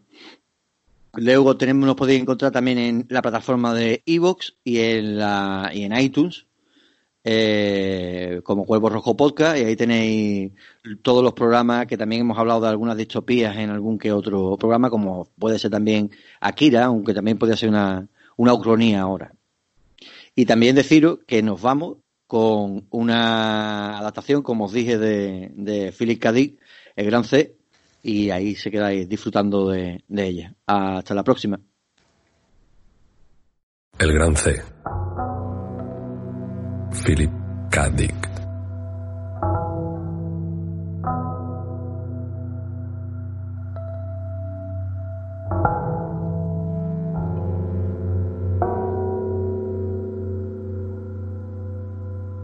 No le dijeron las preguntas hasta que llegó la hora de partir. Walter Kent le apartó de los demás, puso las manos sobre los hombros de Meredith y le miró los ojos con expresión concentrada. Recuerda que nadie ha regresado jamás. Si vuelves, serás el primero en 50 años. Tim Meredith asintió. nervioso y azorado, aunque agradecía las palabras de Kent. Después de todo, Kent era el jefe de la tribu, un majestuoso anciano de barba y cabellos grises. Un parche le cubría el ojo derecho y llevaba dos cuchillos en el cinturón en lugar de uno solo. Y además se rumoreaba que sabía leer. El viaje apenas dura una jornada. Te daremos una pistola. Tiene balas, pero ignoramos cuáles se conservan en buen estado. ¿Has cogido las provisiones? Meredith metió la mano en la mochila, sacó una lata de metal y un abridor. Con esto será suficiente. ¿Y agua? Meredith agitó su cantimplora. Bien. Kent examinó al joven. Meredith calzaba botas de piel y polainas y se cubría con un abrigo de cuero. Un casco de metal oxidado le protegía la cabeza. Unos binoculares sujetos por una gruesa cuerda le colgaban del cuello.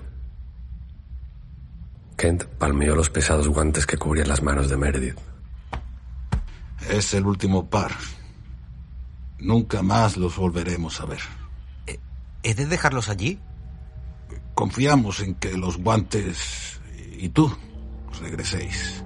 Kent le tomó del brazo y se apartaron un poco más para que nadie pudiera oírles. El resto de la tribu, hombres, mujeres y niños, permanecía de pie en silencio a la entrada del refugio y les observaba. El refugio era de hormigón reforzado por postes que se habían añadido poco a poco. En tiempos remotos, una intrincada red de hojas y ramas colgaba sobre la entrada, pero se había diseminado cuando los alambres se corroyeron y se partieron. De todos modos, ya nada podía advertir desde el cielo el pequeño círculo de hormigón, la entrada a las vastas cámaras subterráneas donde vivía la tribu. Kent se inclinó hacia Meredith. Te diré las tres preguntas. ¿Tienes buena memoria? Sí. ¿Cuántos libros te has aprendido? Eh, eh, tan solo los seis que me leyeron. Pero me lo sé muy bien. Con eso me basta. Escúchame con atención. Nos hemos pasado un año para decidir las preguntas. Por desgracia, solo se pueden formular tres. Así que hemos elegido con mucho cuidado. Y entonces susurró las tres preguntas en el oído de Meredith. Luego siguió un largo silencio. Meredith meditó sobre las preguntas y las repitió en su mente. ¿Crees que el Gancé será capaz de contestarlas? No lo sé. Son preguntas muy difíciles. Lo son. Será mejor que recemos. Kent le palmeó en el hombro. Muy bien. Ya puedes marchar. Si todo va bien, estarás de vuelta dentro de dos días. Te esperamos con impaciencia. Buena suerte, muchacho. Gracias. Caminó con parsimonia hacia los demás, con los ojos brillantes de emoción. Una brújula. Dijo John Page, apartándose de su mujer, mientras ofrecía a Meredith una pequeña brújula militar. Su mujer, una joven morena capturada a una tribu vecina, le dedicó una sonrisa alentadora. Tim, Meredith se volvió. Tim, Anfray corrió hacia él. Se cogieron de las manos. Tim, Todo irá bien. No te preocupes. cuídate mucho. ¿Lo harás? Por supuesto. La muchacha lo miró con intensidad. Volveré. Adiós. Se despidió de todos. La tribu dio media vuelta y le dejó solo. La única alternativa era cumplir su misión. Repasó las tres preguntas una vez más. ¿Por qué las habían elegido? Alguien debía ir a formularlas. Avanzó hacia el borde del claro. Un momento después se internó en el bosque. Llevaba en una mano el cuchillo y con la otra cerraba con fuerza la brújula. Caminó a buen paso, cortaba con el cuchillo enredaderas y ramas que obstruían su avance. Divisó en ocasiones algunos insectos enormes que se deslizaban entre la hierba. Incluso un escarabajo de color púrpura, casi tan grande como su puño. ¿Habían sido así las cosas antes de la explosión? Probablemente no. Uno de los libros que había aprendido trataba de las formas de vida en el mundo antes de la explosión y no recordaba que hablara de insectos gigantescos. Le vino a la memoria que reunían a los animales en rebaños y los mataban con regularidad. Nadie cazaba.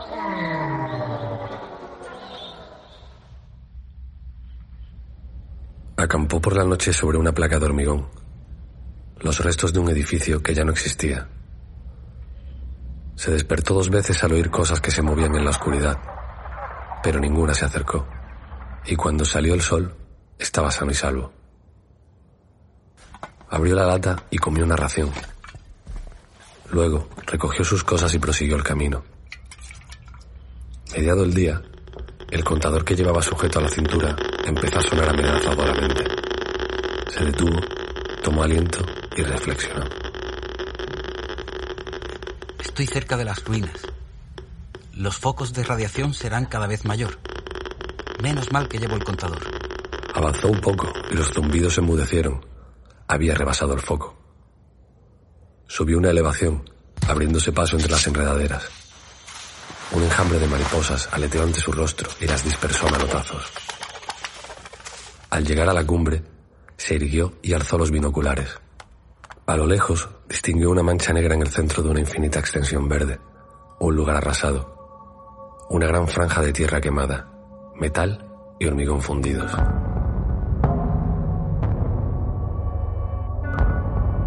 Contuvo el aliento. Eran las ruinas. Se aproximaba. Contemplaba por primera vez en su vida los restos de una ciudad, las columnas trucadas y los cascotes que habían sido edificios y calles. De pronto, un impetuoso pensamiento cruzó por su mente. Podría esconderme en lugar de ir allí. Esconderme entre los arbustos y esperar. Después, cuando todos me den por muerto, irme dirección al norte. El norte. Dicen que existe una gran tribu al norte. Allí no me encontrarían. Y con ellos estaría a salvo. Dicen que tienen bombas y globos de bacterias. Si consigo llegar. No, no, no. Me han asignado para este viaje. Soy el elegido. Este año han confiado en mí. Soy el portador de las tres preguntas. ¿Podrá responderlas el gran C? ¿Las tres? Se decía que el gran celo sabía todo. Había respondido a todo tipo de preguntas durante un siglo en el interior de su casa en ruinas. Si él no iba, si no enviaban a ningún joven, provocaría una segunda explosión igual a la anterior. Ya la había hecho una vez. No dudaría en hacerlo de nuevo. No tenía otra lección que continuar. Meredith bajó los binoculares y descendió por la ladera de la colina. Una enorme rata gris pasó corriendo ante él. Sacó el cuchillo con rapidez, pero la rata no le atacó. Las ratas eran malignas, portaban gérmenes. Media hora después, su contador sonó con mucha intensidad. Retrocedió. Un pozo, el cráter de una bomba todavía sin rellenar del todo, abría su boca frente a él. Lo mejor sería dar un rodeo. Se movió con grandes precauciones. El contador sonó una vez, pero eso fue todo. Un rápido siseo, como el zumbido de una bala. Después, silencio. Estaba salvo. A media tarde, comió otra ración y bebió agua de la cantimplora. Ya no quedaba mucho. Llegaría antes del anochecer. Caminaría entre las calles destruidas hacia la más irregular de piedras y columnas que era su casa. Subiría la escalera. Se la habían descrito muchas veces.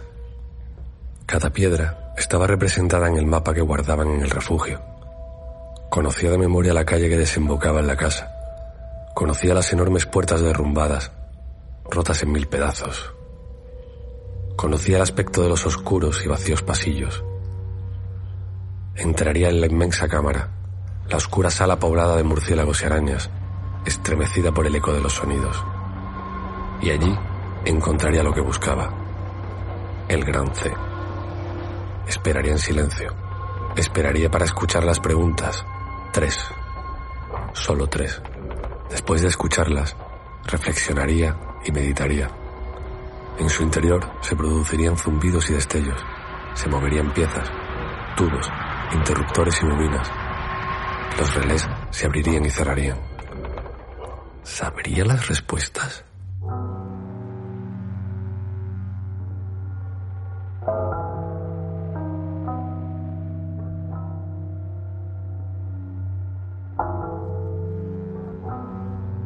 Siguió adelante. Las ruinas aumentaban de tamaño al otro lado del impenetrable bosque. El sol empezaba a palidecer cuando trepó a la cumbre de una colina de rocas y contempló lo que mucho tiempo atrás había sido una ciudad. Sacó la linterna y la encendió. La luz parpadeó y se debilitó. Las pilas estaban casi agotadas. Pese a todo, pudo distinguir las calles destruidas y montones de cascotes, los restos de una ciudad en la que había vivido su abuelo. Saltó entre las rocas y aterrizó con un golpe seco en la calle.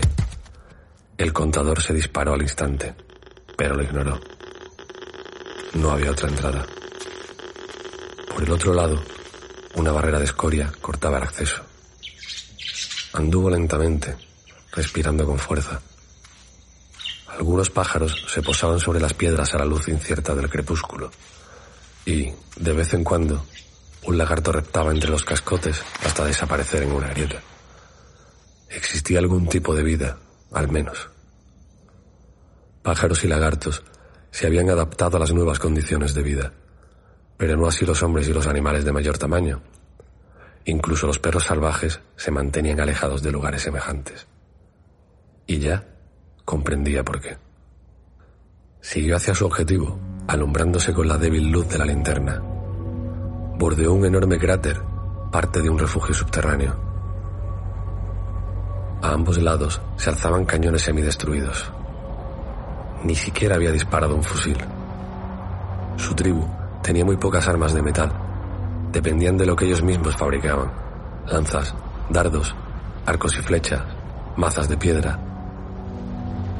Un coloso. Los restos de un enorme edificio apareció ante sus ojos. La luz de la linterna no conseguía abarcar toda su envergadura. Será la casa. No. Se hallaba más lejos. Después saltó sobre lo que había sido una barricada. Planchas de metal, sacos de arena y alambradas. Llegó al cabo de un momento. Se detuvo con los brazos en jarras y contempló los escalones de hormigón que conducían hasta la negra cavidad que era la puerta. Había alcanzado su objetivo. Un paso más y ya no podría retroceder. Si lo daba, era definitivo. La decisión estaría tomada en cuanto pisara los escalones. Era corta la distancia entre la puerta y el centro del edificio. Meredith reflexionó durante largo rato mientras acariciaba su barba negra. ¿Qué voy a hacer? ¿Dar media vuelta y regresar? Con la pistola podría matar los suficientes animales para sobrevivir. Y luego, al norte. No, no, no, no, no. Confían en mí. He de hacer las preguntas. Si no lo hacía, otro le reemplazaría tarde o temprano. Ya no podía retroceder. La decisión había sido tomada cuando fue elegido. Ahora era demasiado tarde. Inició el ascenso por los semidestrozados escalones a la luz de la linterna. Se detuvo en la entrada. Distinguió algunas palabras grabadas en el hormigón. Sabía leer un poco. ¿Podría descifrarlas? Las deletreó poco a poco. Es, es, estación. Las palabras no significaban nada para él, Investigación excepto, tal vez, federal. la palabra federal. La había oído antes, pero no podía identificarla. Tido previa Se encogió de hombros. No importaba. Sigue adelante.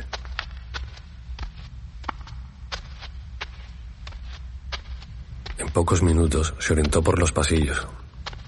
En una ocasión giró a la derecha por equivocación y se encontró en un patio sembrado de piedras y alambres en el que crecían rastrojos oscuros y pegajosos. Pero después tomó la precaución de ir palpando la pared para no apartarse de la senda correcta. A veces el contador sonaba, pero no le hacía caso. Por fin, una ráfaga de aire seco y fétido le golpeó en el rostro y la pared de hormigón se terminó de repente. Había llegado. Examinó los alrededores con la linterna. Enfrente vislumbró una abertura, una arcada. Ahí era. Levantó los ojos y descubrió más palabras grabadas en una plancha de metal clavada en la pared. Visión de de informe Mamá, solo se permite la Sonrió. entrada Palabras, símbolos, letras, todo desaparecido, todo olvidado. personal autorizado. Atravesó la arcada y notó una nueva corriente de aire. Un murciélago asustado. Aleteó, casi rozándole. Por el sonido de sus botas comprendió que la cámara era enorme, mucho más grande de lo que imaginaba. Tropezó con algo y encendió la linterna enseguida. Al principio no pudo discernir de qué objetos se trataban. La cámara estaba llena de cosas, filas de cosas verticales, polvorientas. Había cientos de ellas. Las contempló con el ceño fruncido y meditó. ¿Qué serían? ¿Ídolos? ¿Estatuas? Luego recordó. Servían para sentarse. Filas de sillas semipodridas o rotas en pedazos. Le propinó una patada a una y se convirtió en una nube de polvo que se disipó en las tinieblas. Lanzó una carcajada. Experimentó un escalofrío. Abrió la boca, pero no emitió sonido alguno.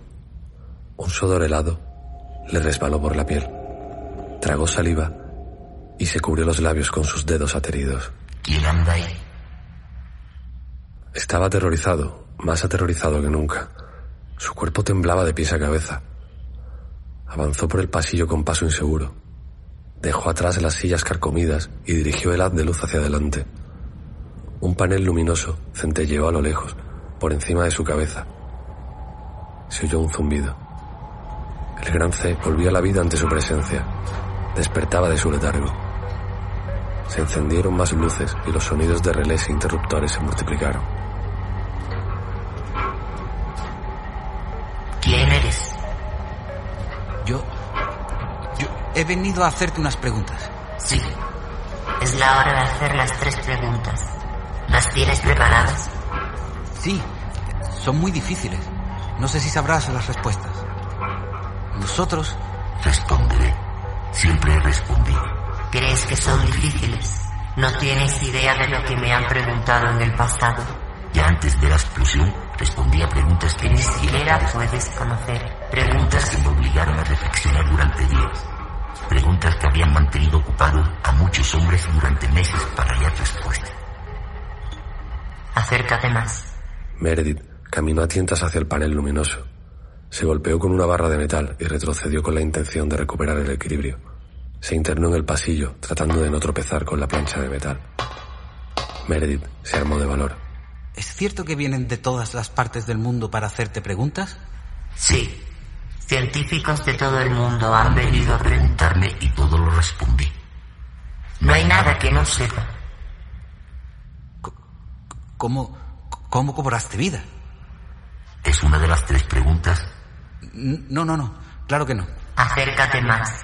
No te veo bien. ¿Eres de la tribu que hay cerca de la ciudad? Sí. ¿Cuántos sois? Varios centenares.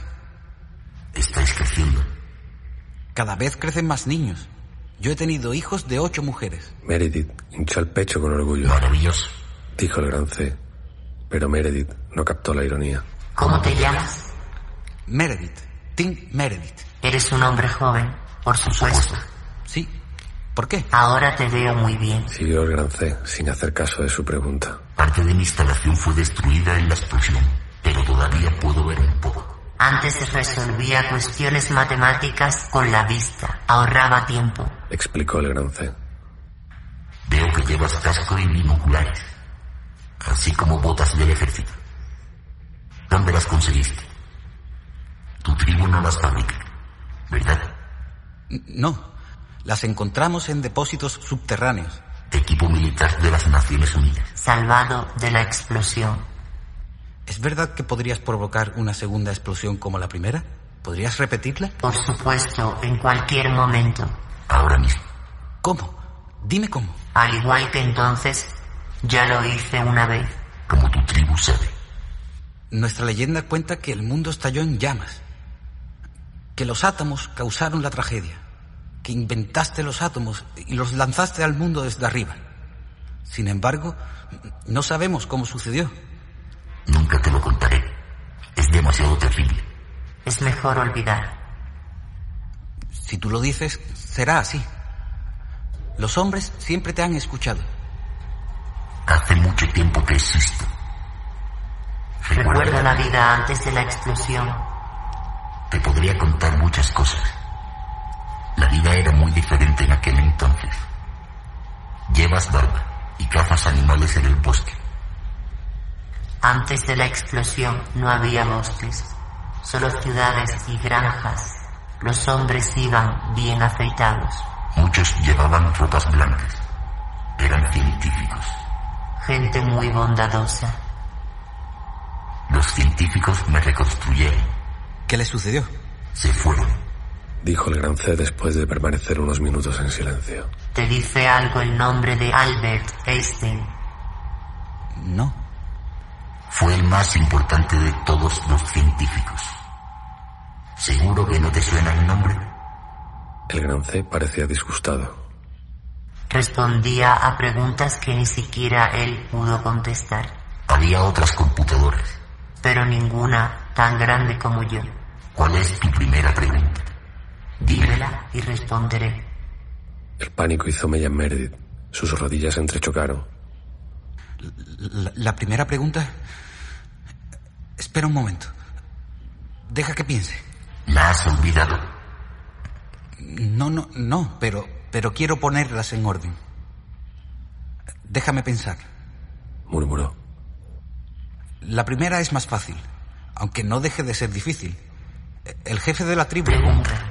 Meredith asintió. Levantó la vista y tragó saliva. Cuando habló, lo hizo con voz seca y ronca. La primera pregunta... ¿De dónde... Más alto. ¿De dónde viene la lluvia? Soltó Meredith después de tomar aliento. ¿Lo sabes? Hubo un silencio. Filas de luces parpadearon sobre su cabeza. El gran C meditaba, reflexionaba, emitió un zumbido bajo y profundo. La lluvia proviene de la tierra, especialmente de los océanos.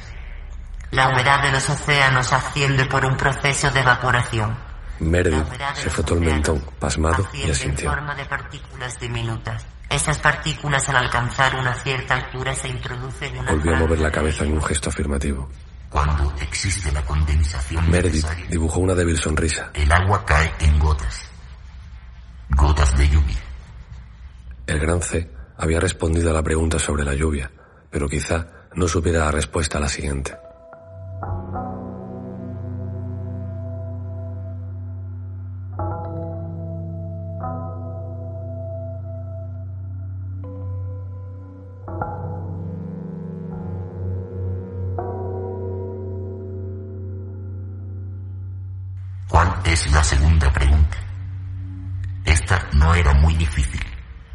Tienes idea de la cantidad de conocimientos e información que tengo almacenados. En cierta ocasión respondí preguntas que ninguno de los grandes cerebros del mundo pudo resolver. Al menos con la misma rapidez que yo. ¿Cuál es la segunda pregunta? Esta es mucho más difícil. ¿Por qué el sol siempre se mueve en el cielo? ¿Por qué no se para o, o cae a la tierra? El gran C emitió un singular zumbido, casi una carcajada. La respuesta te sorprenderá. El sol no se mueve. De hecho, lo que tú percibes como movimiento no lo es en absoluto. Lo que percibes es el movimiento de la Tierra alrededor del Sol. Como estás en la Tierra, da la impresión de que tú estés quieto y el Sol se mueve. Pero no es así. Los nueve planetas, incluyendo la Tierra, giran en torno al Sol, en órbitas elípticas regulares. ¿Lo ha hecho durante millones de años? Responde esto a tu pregunta. Apenas puedo creerlo.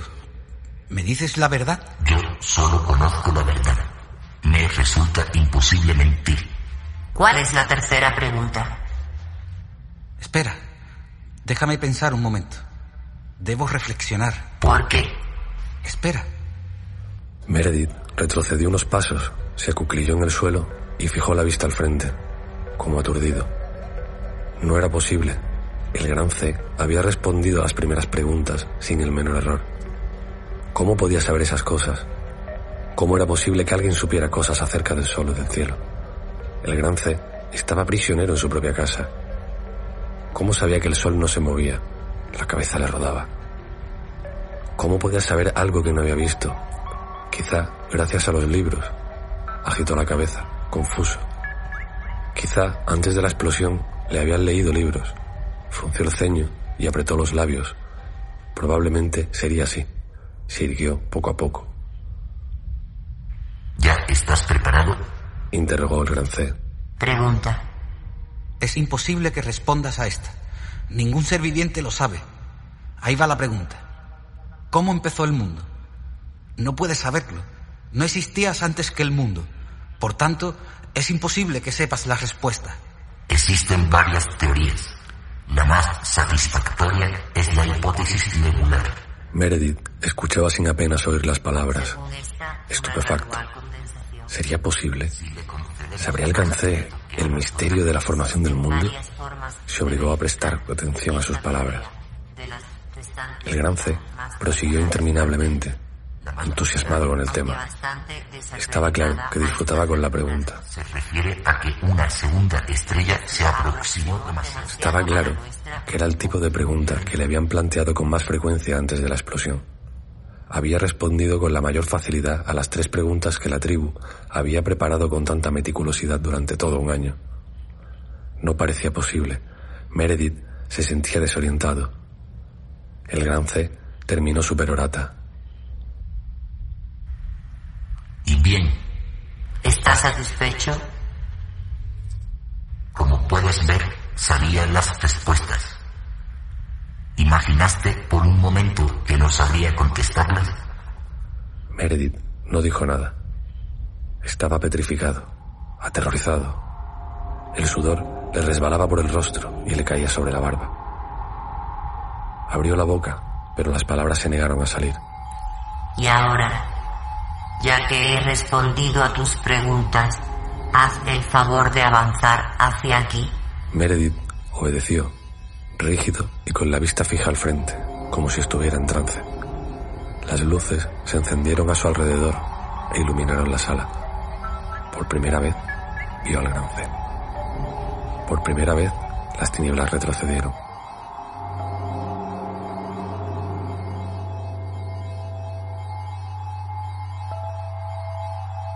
El gran C, un inmenso cubo de oxidado y deslustrado metal, descansaba sobre un soporte elevado. Parte del techo se había desmoronado y bloques de hormigón habían mellado su costado derecho. Tubos de metal y piezas sueltas, destrozados y retorcidos elementos dañados por la caída del techo, estaban diseminados en torno al soporte. Tiempo atrás, el gran C había sido brillante, ahora estaba sucio y manchado. Había penetrado agua de lluvia y barro a través del techo roto. Los pájaros habían dejado como señales de su paso plumas y excrementos. La mayoría de los cables que conectaban el cubo con el panel de control se habían partido en el instante de la explosión. Pero había algo más mezclado con los restos de cables y metal amontonados alrededor del soporte. Pequeñas pirámides de huesos que dibujaban un círculo en torno al gran C. Huesos, trozos de tela, hebillas de cinturón, agujas, un casco, algunos cuchillos, una lata de comida. Los restos de los 50 jóvenes que habían acudido antes para formular tres preguntas. Todos rezando y confiando en que el gran C no sabría responderlas. Sube. Ordenó el gran C. Meredith trepó al soporte. Una escalerilla de metal conducía a lo largo del cubo. Subió por ella sin comprender lo que hacía, aturdido, con la mente en blanco, actuando como una máquina. Una parte de la superficie de metal chirrió y se deslizó a un lado. Meredith miró hacia abajo. Vio una remolineante cuba de líquido. Una cuba sepultada en las entrañas del gran C. Vaciló. Se recuperó en parte y dio un paso atrás. Salta. Dijo el gran C. Meredith, con los ojos fijos en la cuba, paralizado de horror, osciló por un momento en el borde. Notaba un zumbido en la cabeza. Su visión se hacía borrosa. La sala empezó a girar lentamente a su alrededor. Se balanceaba adelante y atrás. Salta. Repitió el C. Saltó.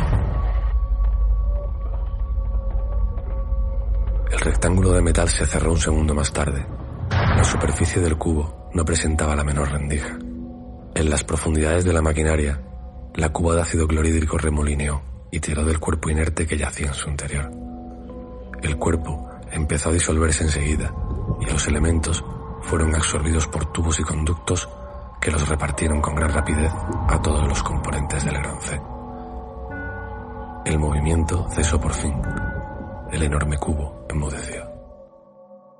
El último acto de la absorción consistió en la apertura de una diminuta ranura en la parte delantera del gran C, por la que fue expulsada una materia gris, huesos y también un casco de metal.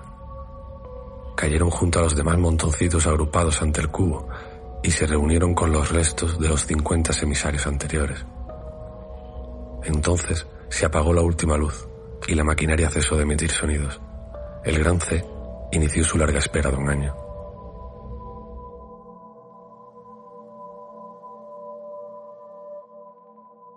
Pasado el tercer día, Kent comprendió que el joven no volvería. Regresó al refugio con los exploradores de la tribu, huraño, contrito y silencioso. Hemos perdido otro. Estaba tan seguro de que no contestaría a estas tres. Un año de trabajo desperdiciado. ¿Seguiremos adelante con estos sacrificios? ¿Durarán siempre? ¿Año tras año? Somos sus esclavos. Pero llegará el día que no sabrá la respuesta. Entonces nos dejará en paz. Si le derrotamos, no tendremos que seguir alimentándole. Si pudiéramos encontrar la pregunta adecuada.